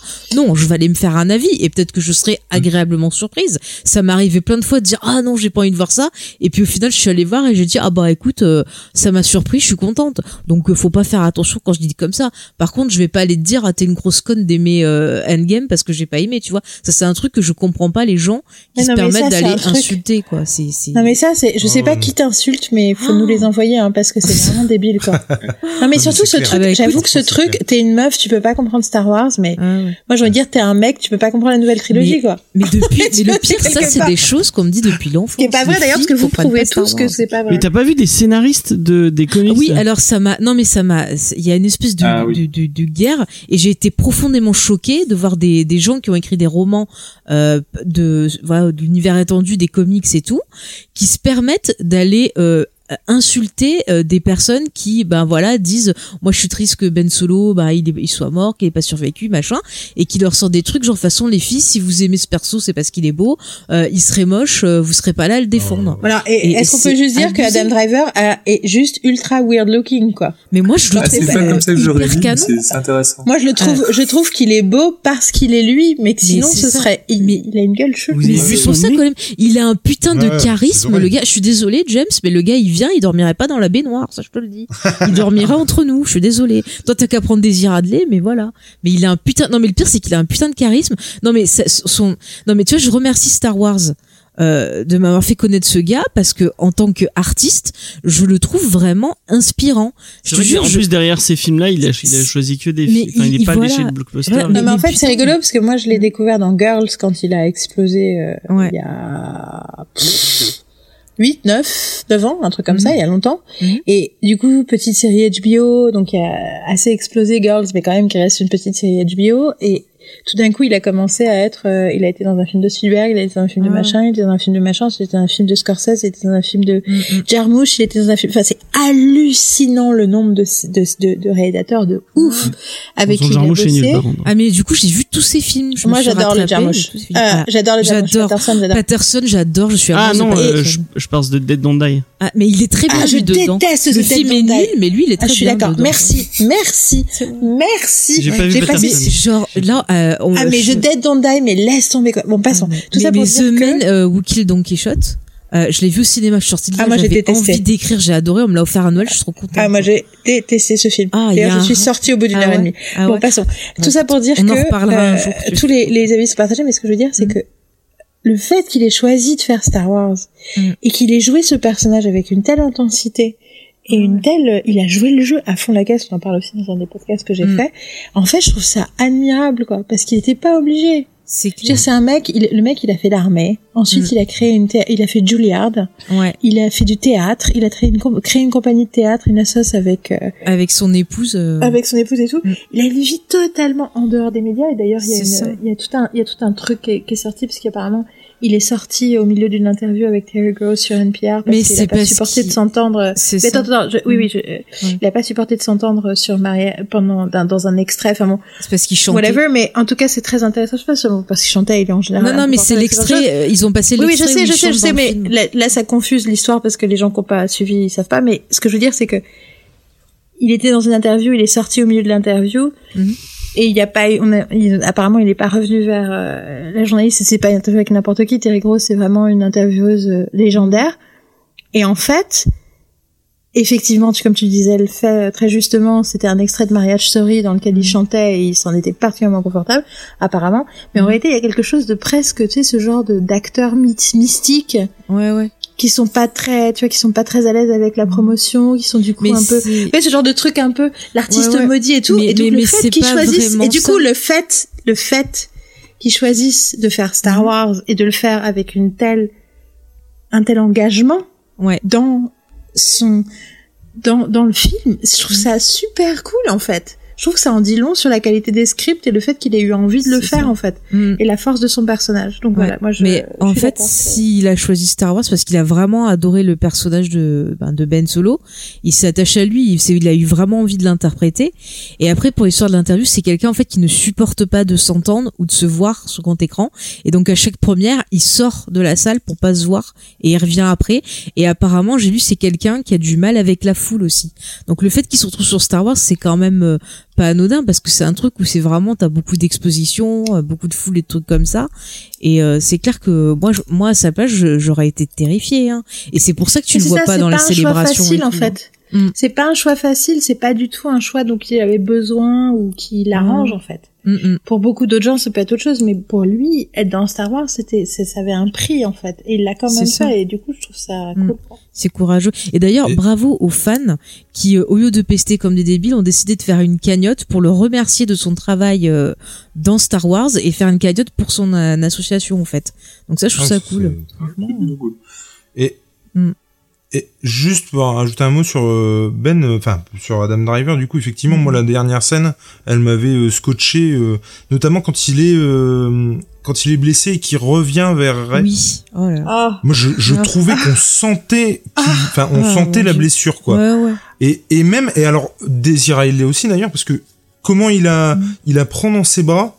Euh, Enfin, je sais pas comment expliquer, mais ah, euh, c'est clair. Il est, Trop il, beau. il est, il est mal, euh, comment, je- enfin, il est mal, euh, euh, je sais pas comment on dit. Mal à l'aise. Mal- Non, mais- maladroit. Ouais, non, mais il a, il apprend mal en fait. Oui.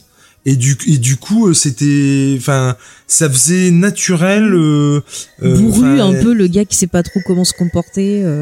Ouais, comment, comment la choper et, Enfin, c'est la façon dont il l'attrape et il la fait glisser pour l'avoir dans ses Ouais. bras et la tenir dans ses bras, c'est, Ah, tout, en faisant attention à sa blessure en Ouais, fait. ouais. Tu vois ce que je veux dire? Ouais. Et, et j'ai trouvé ça, mais c'est juste ce moment-là de cette, enfin, la scène est très Ouais. bien. hein, mais son regard, ce son regard la quand il scène a dans ses bras et que tu vois ses yeux à lui, Ouais, tu fais, là.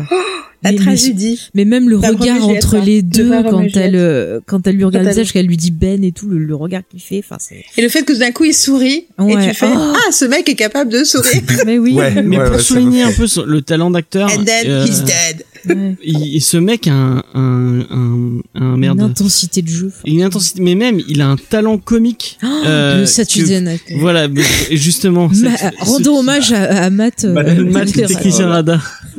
Eh, le 25 janvier il y retourne moi je... Si le lendemain de mon anniversaire c'est bon Si vous avez pas vu euh, le, le sketch qu'ils ont fait au SNL, euh, euh, C'est trop où il drôle. fait euh, Kylo Ren Undercover, donc ils, ils refont le, le- Ah, la- le Undercover boss, Boss, euh, c'est ouais. tellement beau. Tout le monde le ce sketch, il est. J'ai pas vu moi. en fait, il fait tu ailles le voir mais j'ai jamais autant ri quoi Est-ce que tu vois la, la, la- le, le merde, la série d'émissions où il y a un patron qui se cache pour faire, euh, pour voir ses employés euh, comment ils travaillent? Oui, oui, oui. Ah oui. Et ils ont fait un spécial avec, dans la scène, ils ont un sketch où c'est Kylo Ren qui fait Undercover c'est trop trop drôle Et il a un talent comique pour le. Mais là, je suis désolée, quand il se casse la gueule sur la, la pure, il fait Ao Quand il saute après Ray et qu'il se casse la gueule, il fait Ah putain, c'était un peu haut quand même. a juste le Non mais il est, tellement il est très drôle. Il a une espèce de flingue. Même dans les interviews, t'as tout le temps des trucs. Euh... Enfin, ça trop. Genre j'ai vu une interview où il demandait euh, aux acteurs du film euh, quel personnage il jouerait s'il pouvait jouer un autre personnage de Star Wars. Et t'as tout le monde qui dit euh, ben Kylo Ren. Et quand ça arrive à Adam Driver, lui il fait ah bah Jabba le Hutt parce qu'il est tranquille, il bouge pas, il a des esclaves, il peut faire ce qu'il veut, personne n'emmerde et tout. Et le mec il se tape un délire tout seul, mais il te fait ça avec un flingue genre euh, tu sais sérieux quoi, limite genre euh, ah oui au fait euh, d'accord je, je l'aime pour des raisons sombres et personnelles après il commence à dire mais il m'a trop fait rire quoi. Pourquoi Jabba le Hutt euh, Mais euh, j'avoue que aussi le moment où il euh, dans dans le set, toi qui viens de Mhm. revoir le set, Jules, tu dois te souvenir. Ouais. putain, Ouais. les, les les deux scènes de genre I have anger issues de Kylo Ren. Oh, moment J'adore, où elle il me quand il s'énerve. rire. Quand il s'énerve Ah contre oui, l'ordinateur, oui, quand oui, il commence à tout oui, casser, et que surtout le truc, est- le premier, la première fois, C'est 200 il lui fait le, le le droïde est parti, là il casse tout et là il se retourne, il fait Ouais. Anything else? Moi ce que j'adore c'est la deuxième puis les scène. deux droïdes qui se cassent. Quoi. Euh, les deux droïdes, les- c'est pas des droïdes, Les c'est des c'est Stormtroopers. Les, pardon, Oui, les les deux Stormtroopers qui font ouais. ah non non mais Oula, là on c'est s'en va. Ah oui, elle est nantes. Mais il est trop trop. Moi, j'avais adoré ça. Et, et dans Oui, le, c'est le c'est. 9 aussi, ce que j'adore, c'est quand il arrive, là, qu'il a juste son, son pistolet, là, qu'il arrive pour aider Ray. À un moment, il sort, il fait une glissade, et puis il continue à marcher, puis il fait, il fait le même coup que fait son père dans l'épisode 7, c'est-à-dire il tire sans regarder, et il continue à avancer. Et c'est exactement, il arrive à refaire la gestuelle d'Harrison. Ford. Enfin, je veux dire, tu y Ah mais je me disais bien que ça me disait quelque chose, Ouais, j'avais pas carrément. Et mais, mais même, tu vois, tu te dis au début, quand tu le vois, tu dis bon, physiquement, machin, mais il y a des moments, il arrive avec son visage, je me dis putain, là, il a quelque Ouais, chose ouais. d'Harrison Ford dans son visage. C'est, c'est, c'est un truc de fou. C'est vraiment, Et il, on en- il arrive à jouer, quoi. On en parlait dans la vidéo, mais c'est pareil, au moment où il saute sur l'espèce de grosse chaîne, Oui. Il y a, il y a un côté, euh, merde, c'est vachement plus haut que prévu, Ouais, quoi. ouais. Enfin, c'est ce que je veux dire par le, le côté. Ah, pardon, excuse-moi. Non, mais c'est ça que je voulais dire quand il fait Ah D'accord, d'accord, je croyais que c'était dans le... Non, non, mais Non mais ça. C'était difficile de décrire en fait juste en faisant le son. mais même puis quand il Non, a je croyais le que c'était encore le sketch en fait Ouais. du Saturday. Ah, Ah non non non, Non, non, c'est vraiment euh, non moi ce que j'adore c'est effectivement quand il la poursuit qu'il se casse la Ah. gueule. Mais après Ah, ouais, c'est ouais. vrai que le, le moment où il fait au, au, au, au- quand il récupère le sabre laser Ouais, de c'est ça, et qui c'est fait trop bien. et qui Eh, fait eh ouais Eh, ça, ouais, on va eh, plus ouais. rigoler maintenant. Et puis you're welcome. il fait un peu un peu côté genre I know I'm Ouais. impressive. You're c'est welcome. tellement Kenny Reeves cette scène. Mais je me suis dit c'est pas possible. C'est vrai que On est d'accord que c'est les chevaliers de Rennes Oui, c'est Oui, les oui. chevaliers de Rennes. Et d'ailleurs, sympa Ouais, le mec. Je l'ai vu qu'une fois. Ce- je- sympa le mec, tu vois, il les a tous retournés. Là, il fait ah by the way, maintenant je vous tue. Hey guys. Alors, en fait, il euh, les a re- ma meuf elle m'a dit qu'il fallait que j'étais. Voilà, pas- il les a retournés, on sait pas trop, parce qu'avec les nouvelles infos qu'on a, on sait pas au final vraiment d'où ils Ouais, viennent. ouais. Et pour moi, les Chevaliers de Rennes, beaucoup de gens en parlent, comme quoi c'est leur grande déception. Euh, C'est totalement un truc que nous-mêmes, Moi, moi, je suis pas non du c'est nous-mêmes qui avons monté cette histoire en fait. Dans le film, euh, il y a rien. Oui, bah oui, c'est- totalement, oui. Il y a, il y a Mais tellement. t'as- d'autres- ah mais t'as pas vu toi le Ouais, non, mais c'est sûr, il y a le tellement, visuel avec les il y a infos. tellement d'autres phrases dans les films qui sont juste là pour Mm. pouvoir euh, juste balancer une info et créer de l'univers autour. Et nous, on crée des, on se crée notre image. Genre, euh, le, le run de Kessel euh, Mm. en 12 par sec, euh, on n'a pas à Ouais, l'expliquer. ouais. Voilà, hop, ok, c'est un vaisseau qui est rapide. Les chevaliers de Rennes, euh, tu dis, ok, ils sont puissants. Euh, toi, tu es le maître des chevaliers de Rennes. Ah, ok, donc euh, en fait, Mm. il est encore plus puissant. Ils sont juste là pour monter. Et nous, en tant que fans, on se crée plein d'histoires et on se monte le bourrichon. C'est sûr. Mais du coup, dans le guide officiel, ils ont mis des infos sur euh, ce que sont les chevaliers de Rennes, et tu peux voir un lien avec euh, Rebels, c'est un lien avec euh, Jedi Fallen Order, parce qu'en fait, ça serait des anciens inquisiteurs. Donc Mm. toi, David, tu vois de quoi je Bah, parle. moi, moi, pour moi, j'ai imaginé que c'était les mecs qui l'avaient réussi à récupérer du temple Jedi. Bah, moi, c'est ce que je pensais aussi, et en fait, ça serait pas ça. Mais, mais du coup, moi, je suis très, très en On n'a colère pas contre le parlé de guide Palpatine en fait. Ah oui, bah on va y parler. Mais attends, avant Ouais. juste, je Ouais, fais un point. fais ton coup de gueule. parce que euh. je suis vraiment très très en colère contre le guide visuel parce que euh, le début du guide visuel ils réécrivent complètement les épisodes 7 et 8 parce que euh, comme s'ils voulaient absolument que ça colle avec le 9 ils changent plein de trucs. Ils changent limite l'histoire de, de Ben et de de Ray. Et ils en font juste genre euh, Ben c'est euh, Vader Junior point. Euh, il est méchant. Ray c'est la succès la succès oh putain succès, euh, succès j'arrive. bon bref bref vous m'avez compris L'héritière. l'héritière de, de Luc, point barre, et tout le reste qui est intéressant qui a été développé dans cette 8, oh bah non, vas-y, on évacue, on évacue, euh, ils changent euh, la chronologie, ils changent plein de trucs, et je ne comprends pas ce qu'ils ont fait avec ce guide. Après, on a quelques infos intéressantes, mais pourquoi vouloir changer euh, l'histoire dans le guide, alors qu'on a très bien Ah bah, montré... du coup, les infos, mais en même temps, les discussion. infos, elles- on va pas les prendre au sérieux si du coup il commence par ça, quoi. Bah ouais, Moi, de toute façon, j'avoue que je suis partisane. euh, Ça, c'est mon côté, euh, c'est mon côté euh, fan euh, paresseuse. Ouais. Moi, je suis partisane de me concentrer sur les sur les bouquins. Euh, ce qui Ouais. me fait penser que j'ai quelqu'un qui m'a envoyé un message pour me Mm. les bouquins. J'ai dit les bouquins, bouquins, c'est des c'était films. Euh, en fait, films. je, je vais pas tenir, je vais pas tenir longtemps. Hein, je vous dis, euh, je- là, je commence à fatiguer largement. Oui, Mais oui, bon, ce on que je voulais, finir. ce que je voulais vous dire, c'était aussi que j'ai reçu un message de quelqu'un, genre la seule personne qui m'a fait un retour sur euh, nos trois heures de podcast sur The Last Jedi. Bon, c'est pas vrai. Mhm. Il y a une autre personne, mais une des autres personnes qui m'a fait un retour m'a envoyé un message en me disant oui, ça fait longtemps. Enfin, quelqu'un qui apparemment qui me suit, euh, notamment sur mes trucs sur Buffy et tout, Mhm. et qui m'a dû me voir deux trois fois à Comic Con, qui me dit. Euh, euh, oui, alors je suis pas complètement d'accord avec toi sur l'épisode 8, jusque-là tout va bien. Et la phrase d'après c'est donc clairement tu ne connais euh, pas grand-chose euh, à l'univers étendu de Star Wars. J'étais là, euh, ça va? Et clairement c'était pas volontairement désagréable, mais j'étais là dans la formulation, c'est un peu vexant. Bah ouais. D'ailleurs, je crois que j'ai toujours, sérieux, j'ai toujours pas répondu. Et ensuite, il va pour m'expliquer. Et en fait, ce qu'il finit par me dire, c'est il me raconte Mhm. tout ce qui existait avant que le 7 et le 8 existent. Alors, Donc il me dit oui, moi j'adore l'histoire de la nana machin avec qui ils ont l'enfant Ben Skywalker et que machin qui est les deux enfants de Leia de, de Anne et, du coup, et, et- et du coup le truc c'est que je lui dis je lui dis Ouais, ouais. là je lui dis je lui dis mais très bien je peux très bien comprendre qu'on aime ça et adorer ça mais du coup c'est pas un argument contre les films en fait Bah enfin c'est Mmh, et du coup je me suis dit ah oui euh, on a vraiment tous euh, des des rapports différents avec ces trucs là mais du Mm. coup j'avoue que je me suis dit oui je ne connais pas grand chose au reste mais j'aime bien ma- j'aime bien moi voir les films pour ce qu'ils sont aussi. Mais Et l'univers euh, étendu, c'est du bonus. C'est juste, ouais, t'as envie d'avoir un peu plus, point. Et, euh, et la nana que tu parles, c'est Mara Jade, qui est- Ah, Mara Jade. et c'est Ah, un c'est personnage qui est effectivement très important dans les livres. et. Mm. Mais moi, je, au début, j'étais un peu parti. Mais du coup, il avait l'air chiant, Luc, dans sa version. il- Tu m'en racontais. Ouais, c'était un autre Luc. Un peu. Non mais en euh, fait c'est Mm. pas très important.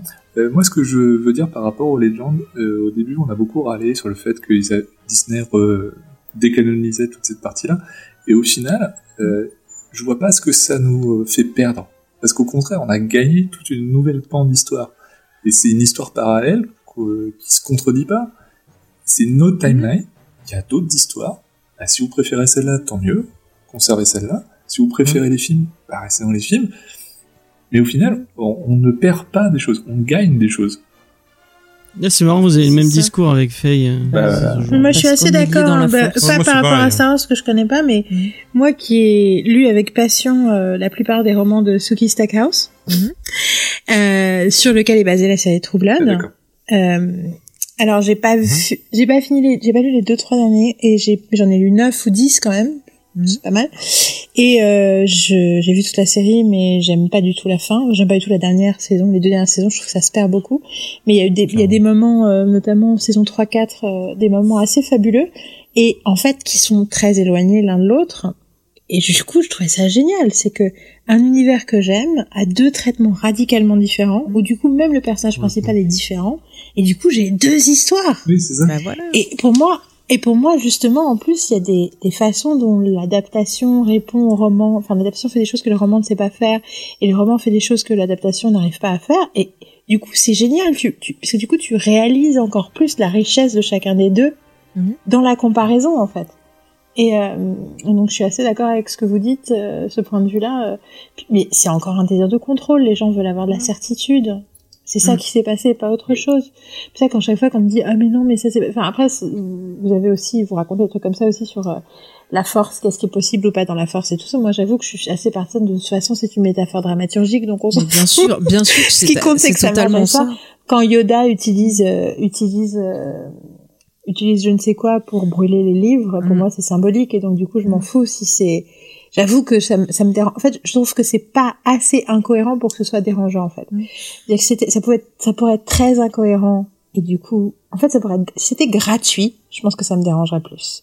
C'est que ça avait pas de, de sens métaphorique fort. Or là le sens métaphorique il est très fort et pour le coup il s'adresse Mhm. aux fans aussi brûler les livres c'est l'idée de Mais euh, tu sais, on peut y voir un côté religieux aussi. Tu vois, t'as des histoires où Dieu, il pète un, un buisson, buisson, là, il met le feu à un buisson pour raconter quelque chose, c'est un message. Et là, tu peux voir la même chose aussi. Mais non, mais euh, mais il y a aussi l'idée ne, ne sacralisez pas le texte Voilà. plus que le plus qu'il n'est nécessaire. Euh, la- la- ce qui est important, c'est la vie, c'est la réalité, c'est le présent, Et- quoi. Et d'autant c'est ça. Je l'avais déjà euh, mentionné, mais mm. pour moi, le fait qu'ils ont brûlé les livres et que quand il dit ouais, c'est les anciens textes sacrés, euh, on pouvait y voir une sorte de métaphore sur le fait qu'ils ont balancé le, le- ce qu'était l'univers étendu en tant que légende. C'est exactement ce que je voulais dire quand je disais brûler les livres. C'est vraiment Ouais. ça.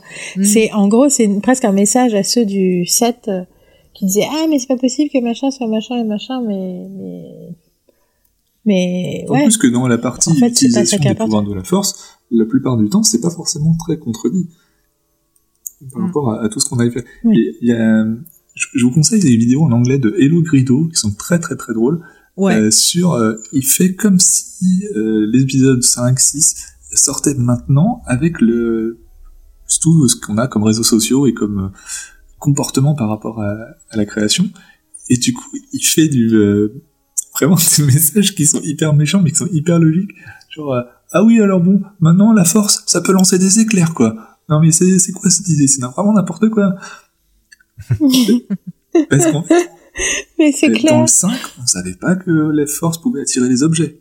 Il y en a aucune mention dans le 4. Ça arrive dans le 5. Les éclairs, ça arrive dans le 6.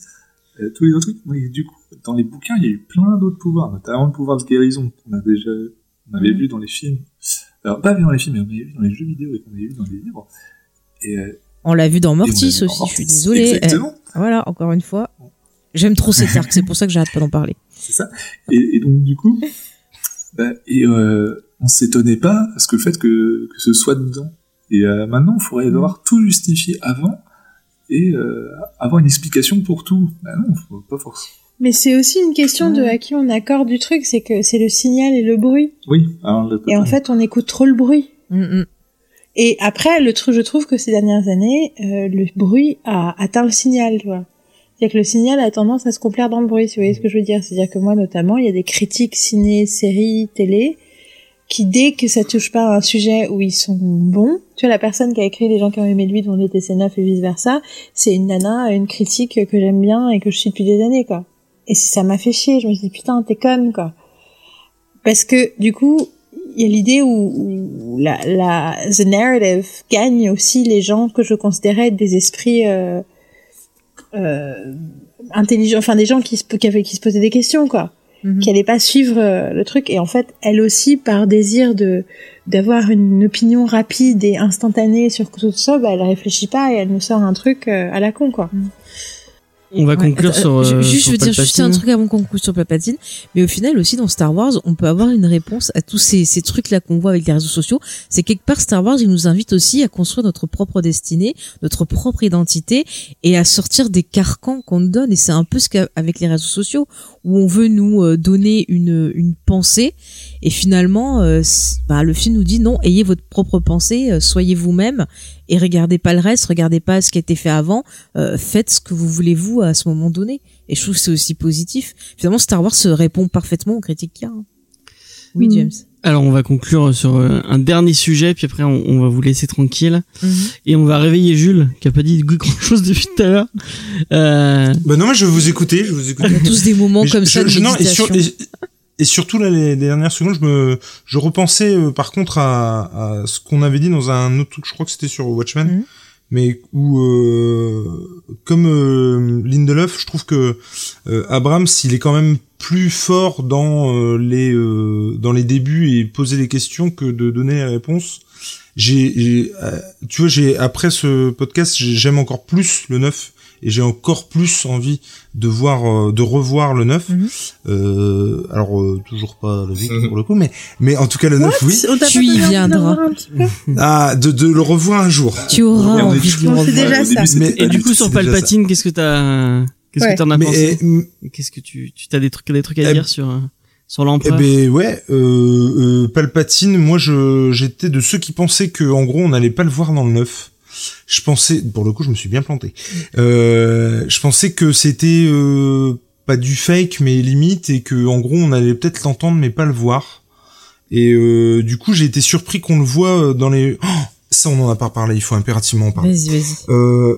Le, le début du film. Alors moi, la première scène, c'est-à-dire quand on voit Kylo se battre, je l'ai pas comprise. Pour moi, ça aurait pu vraiment démarrer au moment où euh, il rentrait dans le temple de de, de Palpatine. C'est parce que c'est beau. Et- quand c'est parce que c'est pas et surtout c'est parce que c'est Oui, le seul moment où il tue des gens Ouais. en étant méchant c'est le seul moment où il est, méchant faux, et du coup t'as besoin de voir qui tu comptes qu'il est toujours méchant Effectivement. Mm. Mais j'y avais pas pensé avant de te le dire En plus, Je il paraît que c'est c'est- je tenais avoir la c'est révélation au moment où tu En plus, c'est- ouais, c'est Mustafar. Du coup, j'étais vachement étonné parce que je Je reconnaissais peux pas. vous expliquer pourquoi c'est Mustafar si vous voulez.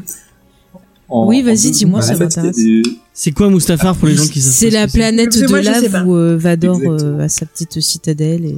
Bon, on reviendra moi on, par re- contre. on revient Oui, oui, on fait très vite. Et après, je te redonne la parole. Oui, oui. non, non, Euh, t'inquiète. donc. David En fait, il y a trois jeux sortis pour la réalité virtuelle sur euh, Ah, le d'accord. château de Vador. Et en fait, ça parle justement de Mustafar, de toute une autre histoire avant, une histoire d'amour Comme tragique, par hasard. euh, comme quoi euh, il y a un, couple dont l'un est mort, et c'est le mec qui est mort. La fille essaye d'utiliser les pouvoirs de la force pour le récupérer. Et donc du coup, en fait, elle détruit la planète Mustafar quelque part, qui était une planète standard, euh, qui est devenue une planète de Mhm. lave de par ses actions, en créant un objet qui peut récupérer la vie. Vador veut essayer de le récupérer pour pouvoir re- récupérer Padmé. Et euh, dans le jeu, justement, on est la personne qui essaie de le récupérer, et comme à la fin, je vais quand même pas tout raconter non plus, euh, la planète se guérit un petit peu plus elle-même, et on voit des une pousse de d'armes qui commencent. Donc ça, c'est épisode Ouais. juste après épisode 3. Et donc du coup, bah, le temps d'arriver à l'épisode 9, et ben il y a des arbres. D'accord. Ok, Voilà. j'accepte. Ok, bah du coup ça c'est cool parce que j'en savais vraiment rien et je pense que j'aurais jamais appris ça autre part. Ouais, de rien. Alors Jules maintenant. Oui, euh, et du coup, euh, donc quand il, euh, j'ai adoré moi le plan quand il arrive justement donc à- au temple de Palpatine, euh, de par déjà les Snoke qu'on peut voir dans les euh, dans les cuves là, Ouais. euh, je trouvais le plan vachement chouette. Et puis euh, surtout, surtout ce son Mhm. au moment où il dit que euh, il lui parlait, c'est lui qui lui parlait à travers les autres. et qu'on entend dans la même phrase la voix de Dark Vador, la voix de Snoke et la voix de Palpatine. Moi, ce, ce son m'a m'a fait frémir, Mm. quoi, dès le début du film.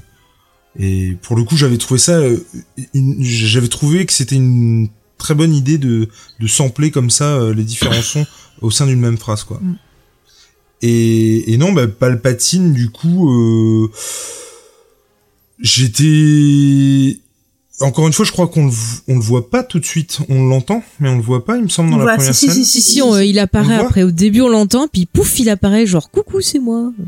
Pour faire peur. Et euh, alors C'est on pas n'était pas exactement d'accord- ça le- les dialogues. Hein, Oui, oui. on n'était pas d'accord avec Nico sur le fait que pour moi il avait pas de jambes. Euh, il flotte un peu à un moment donné, tu sais, avec la Oui, il est, là. il est attrapé, il est tenu par Ouais. un truc. Après, je sais pas s'il a des jambes Et ou pas. Bah, Dans sa un tunique premier est temps, pour longue. moi, il en avait pas. euh, voit Ouais, pas pour moi, on voit que la tunique, on voit pas les jambes. Ouais, ouais. D'accord. Et, et euh, non, je l'avais trouvé, euh, j'ai envie de dire fidèle à lui-même. J'ai trouvé ça génial que ce soit le même acteur du coup. Et puis, euh, et puis non, j'ai, enfin, rien de plus, rien de moins. Euh, j'ai trouvé ça euh, excellent. Après, encore une fois, hein, il y a des questions qui restent quand même sans réponse. euh, Enfin, comment et pourquoi euh, il, il- il est là euh, C'est des gens qui l'ont rafistolé, c'est Bah, qui l'ont maintenu en vie. Tu vois, tu sais pas Il y a, il y a le personnage de Dominique Monaghan qui donne quelques hypothèses. Euh, il Oui, explique oui, oui, l'histoire avec la secte et tout. Et en fait, ce personnage, on apprend dans le guide officiel qu'apparemment c'est un historien spécialisé en site et en, en force. D'accord. Donc je savais pas, mais ils alors auraient pu le dire, tu vois, ça aurait été intéressant. Ben complètement. Et puis il y a cette alors- secte euh, justement, euh, secte. Ah oui, non, mais. Alors, ça, c'est pareil, je me suis posé la question du coup de qui, par contre, conduisait euh, les vaisseaux en haut? Ouais. Euh, du coup, parce que. Alors, il y a un moment donné où, genre, il parle, il dit un truc et du Mm. coup, les, les euh, vaisseaux s'allument tous. Du coup, je me suis même demandé si c'est pas lui qui les contrôlait. Oui, je me suis posé la question au début. euh, C'était vraiment bien fait. Et, euh, et une chose aussi qu'il dit et que moi j'aurais aimé qui précise et qui pousse. Euh, en fait, j'aurais adoré que la, tu sais quand il parle du euh, euh, du fait que euh, à travers lui euh, va se prospérer le truc et Mhm. enfin continuer les sites vont vivre à travers et c'est ça l'éternité Ouais. j'aurais adoré qu'au final le- ce soit une interprétation de ce qui parle de Plagueis dans le 3 Mhm. Et qu'au final l'éternité euh, et vaincre la mort c'est passer à travers l'autre euh, continuellement et que finalement euh, les sites arrivent à, à survivre comme ça. Et ça aurait été finalement qu'une interprétation du, de vaincre euh, le- le- la mort et euh, j'aurais trouvé ça chouette. Et pour le coup je trouve qu'ils insistent pas assez là-dessus. Euh, Ah, mais- Moi, je pense que c'est le cas, hein, justement. Mhm. Ah, je Tu pense penses que c'est Je comme ça, ouais voulait la posséder. Et d'ailleurs, moi, ce que je me demande euh, rétrospectivement, Mhm. si c'est pas ce qu'il voulait déjà faire avec Luc. Quand il lui demande de Mais terrasser. je mais pense, complètement. je pense. hein. Du Alors, c'est, de toute façon, c'est, euh, c'est de la réécriture, Mhm. hein, parce que clairement, c'était pas du tout l'idée de départ. Mais on peut imaginer. Ouais, ça, Non, mais c'est intéressant aussi, que Mhm. avec Vador, il pouvait plus le faire parce que du coup, bah, le, le corps de Vador a aucun intérêt pour lui. Bien Par sûr. contre, le corps de Luke, euh, beaucoup plus jeune, ça, ça pouvait l'intéresser. Mhm. Et que là, du coup, il il fait son plan pour récupérer le, le plan de Mhm. le corps de Rey et que euh, du coup, ensuite, il change de plan. Mais bah oui, une fois c'est qu'il a rendu compte qu'il avait qu'il avait été régénéré tout seul, il fait ah bah Ouais, c'est plus simple. Mais du Alors, coup, est-ce c'est- que c'est pas ce qu'il voulait faire avec Ben au départ avant de Oui, redécouvrir l'existence de, de Bah, je pense pour ça que je parlais de possession aussi. parce que parce que justement ça je me posais la- ça ça m'a vraiment interrogé tout le film euh, c'est du fait qu'il lui euh, il, il lui demande euh, de tuer euh, alors est-ce qu'il sait que euh, Ben ne le fera pas? Je pense qu'il pense que. Ben que c'est une façon que Ben n'y arrivera pas, Mm. mais que par contre Ouais. le fait que Ben veuille la tuer euh, va euh, en- l'encourager Rey à être dans la colère. Ouais, Tu vois ce que je veux dire et, euh, que- et, et, et, pa- et pareil, tu vois, mon petit frère, il a pas compris, il trouvait ça débile que et je comprends que voilà que quand Ben et elle se sont face dans le désert, il lui fonce dessus avec Mhm. son Tie Oui, il Fighter tirer dessus hein. et cla- clairement c'est aussi parce qu'il essaie de la révéler à elle-même. Mhm. mais qu'est-ce qui se serait passé si au final euh, Ben euh, l'avait tué et du coup euh, bah, Palpatine c'est quoi le Bah, je plan pense B qu'il Bah, pensait pas que Ben. Ben pouvait était capable de la tuer en fait. Bah, Je pense il peut que aller lui, dans il pensait Ben, pas je pense que- qu'il Ben. Ouais, et puis surtout, je pense que Ben, il pensait pas que Ben pouvait la tuer de toute façon. Il Et lui puis- dit que oui, c'est mais- lui son plan depuis le départ, mais en fait, c'est un Ouais. mensonge. Mais et euh, puis, moi, et puis, je, je pense que attends juste je te laisse la parole mais je pense que au départ il était peut-être sur Ben mais quand il y a eu l'épisode 7 et qu'il l'a senti arriver il s'est dit c'est Ouais, bon ouais. Ben ça va être juste mon instrument pour l'avoir parce qu'il s'est dit c'est mon sang forcément ça va mieux marcher que euh, ben ce sang là Surtout, c'est une question de fierté aussi. aussi aussi ouais ouais ouais ouais Puis c'est aussi la réparation, tu vois. Si son Mm. fils s'est barré et a voulu le fuir, Ouais. quelque part récupérer la grand, la petite fille, c'est un truc. euh, Ouais. Enfin, c'est un truc de base aussi. euh. Mm, mm. Mais euh, moi, je voudrais dire que quand j'ai, au début du film, j'ai eu très très peur avec le coup de Palpatine. Je me suis dit, ça va être ridicule, ça va m'énerver. Ils m'ont recherché un vieux méchant de Ah, ouais. d'outre-tombe, euh, ça me sert à rien. Et été extrêmement surprise par l'efficacité en fait. C'est-à-dire que en fait ça m'a totalement ça a totalement marché et puis alors on revient sur la lecture féministe radicale du film. Mhm. Euh, c'est aussi le patriarcat. Ouais. C'est aussi euh, et en plus le fait que ce soit son grand-père du coup le Bah fait oui. que tu vois que dans le le 8 en fait parce que dans le 8 un des trucs que j'adore aussi c'est que elle rebat les cartes aussi dans sa façon de voir l'obscurité. Le fait que Luke lui dit qu'il a que la dernière fois qu'il a vu autant de pouvoir, il aurait dû avoir plus peur et qu'elle allait directement du côté sombre Mhm. sans se poser de questions et que du coup elle elle décide à un moment où elle se enfin de conflit de plonger dans le trou littéralement et de voir ce qui se passe et qu'en fait elle est face à elle-même. Mhm. Pour moi, c'était une, une, exploration d'un truc fascinant qui était que pour elle le côté que Luke avait tellement sacralisé le côté sombre comme étant quelque chose de terrible que du coup il, il était dans le déni en fait. Qu'en fait il avait comme tu disais le refoulement c'était un truc qu'il avait il avait estampillé son propre refoulement quoi.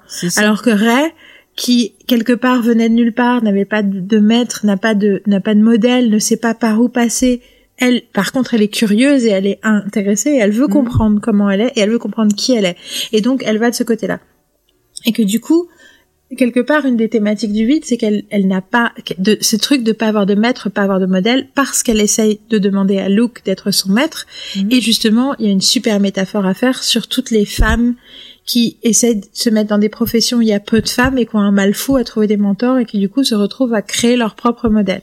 Ouais. Bon, parfois il y a des hommes qui sont leurs mentors, mais dans le cas de, des réalisateurs notamment, il y a beaucoup de réalisatrices qui parlent de la difficulté de, de trouver leur marque alors que la communauté des réalisateurs d'Hollywood par exemple n'était pas spécialement euh, helpful.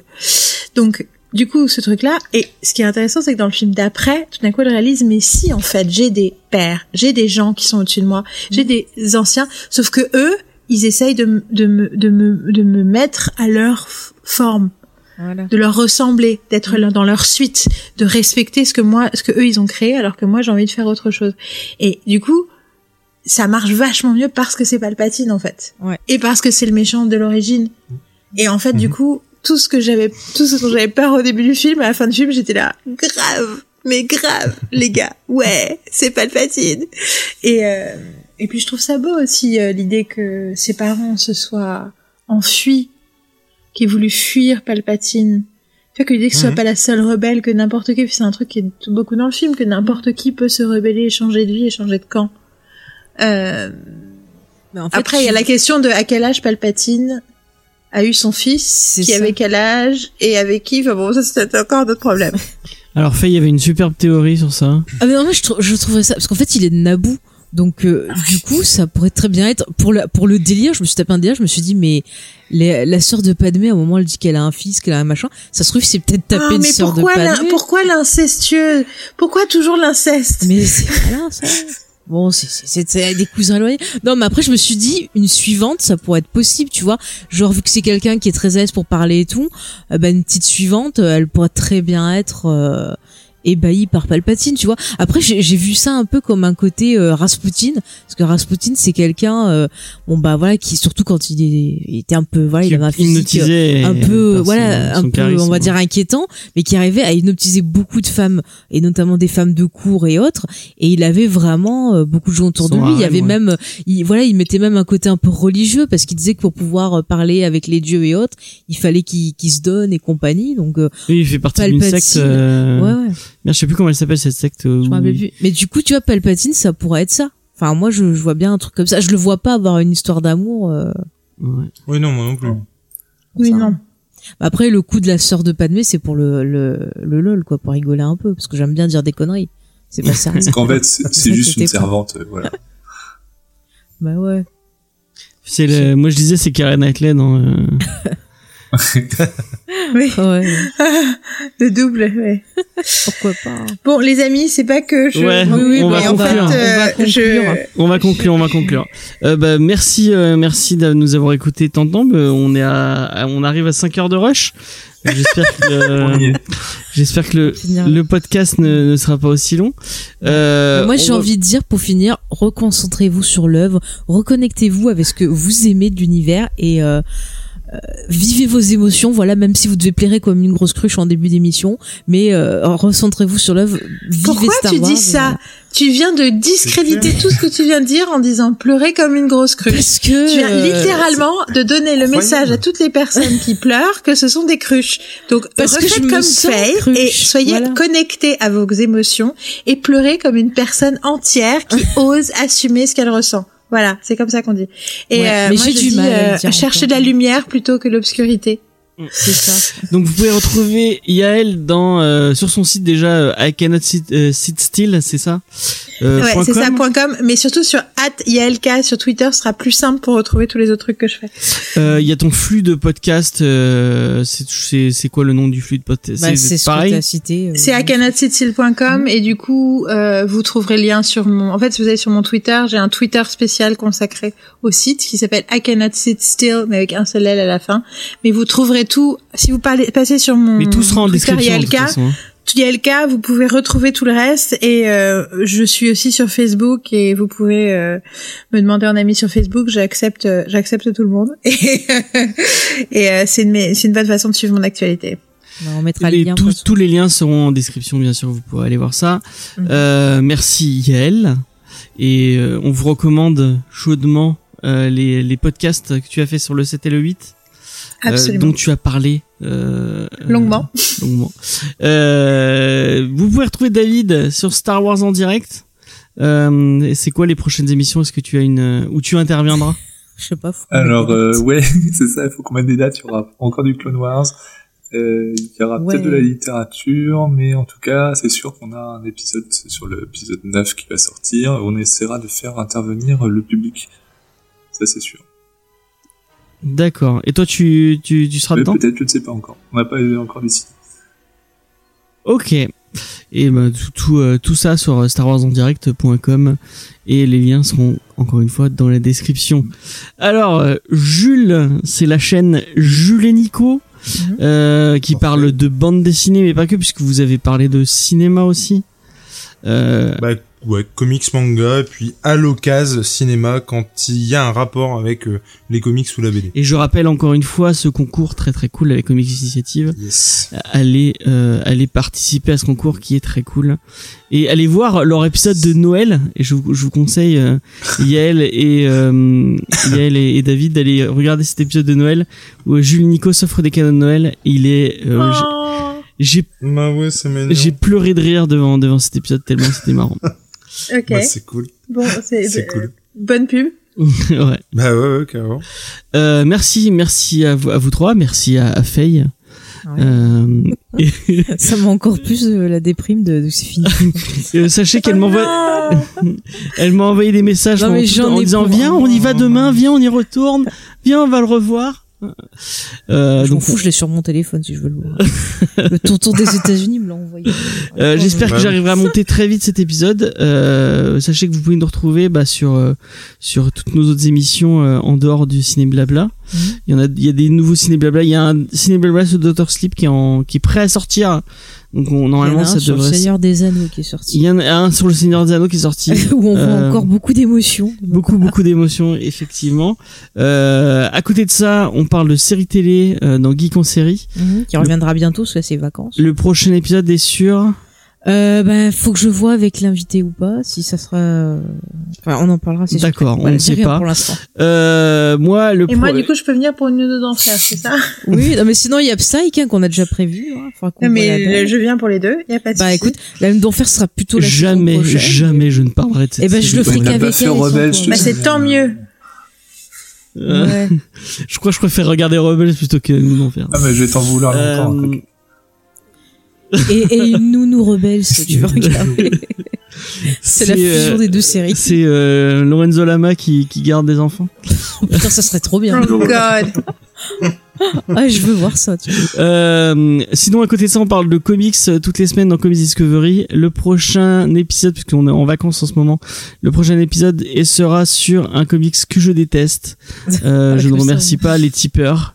Euh, donc c'est euh, sur Killing Joke de Brian Bolland et Alan Moore. Ah, la fameuse V2. Ah, la fameuse. Ouais, Ah. Euh, c'est pas moi qui la présente d'ailleurs, parce que ça va être une des dernières émissions de Jean qui nous quitte malheureusement.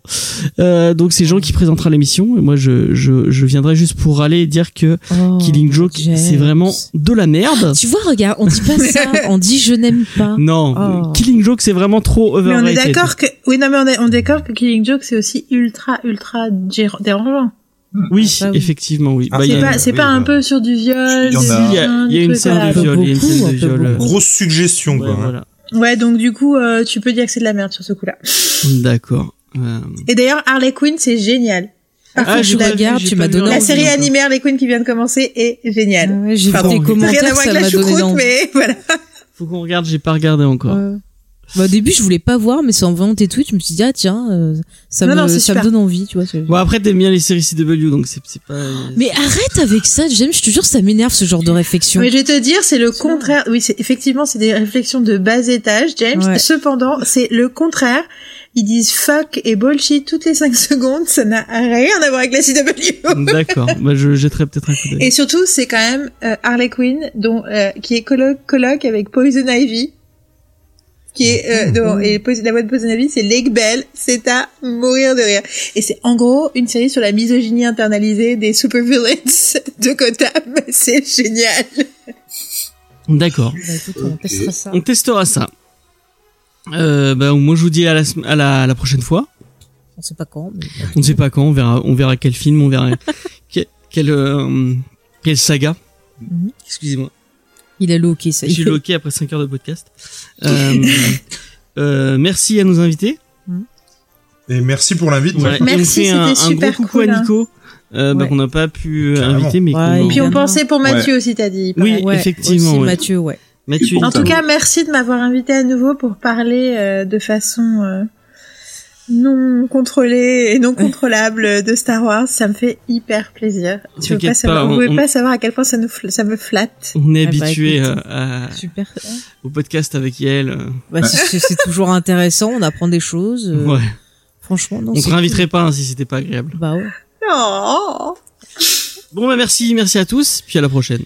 Puis bonne année. Merci beaucoup. Bye. bonne année, je sais pas quand ça sortira. Ciao. Ouais.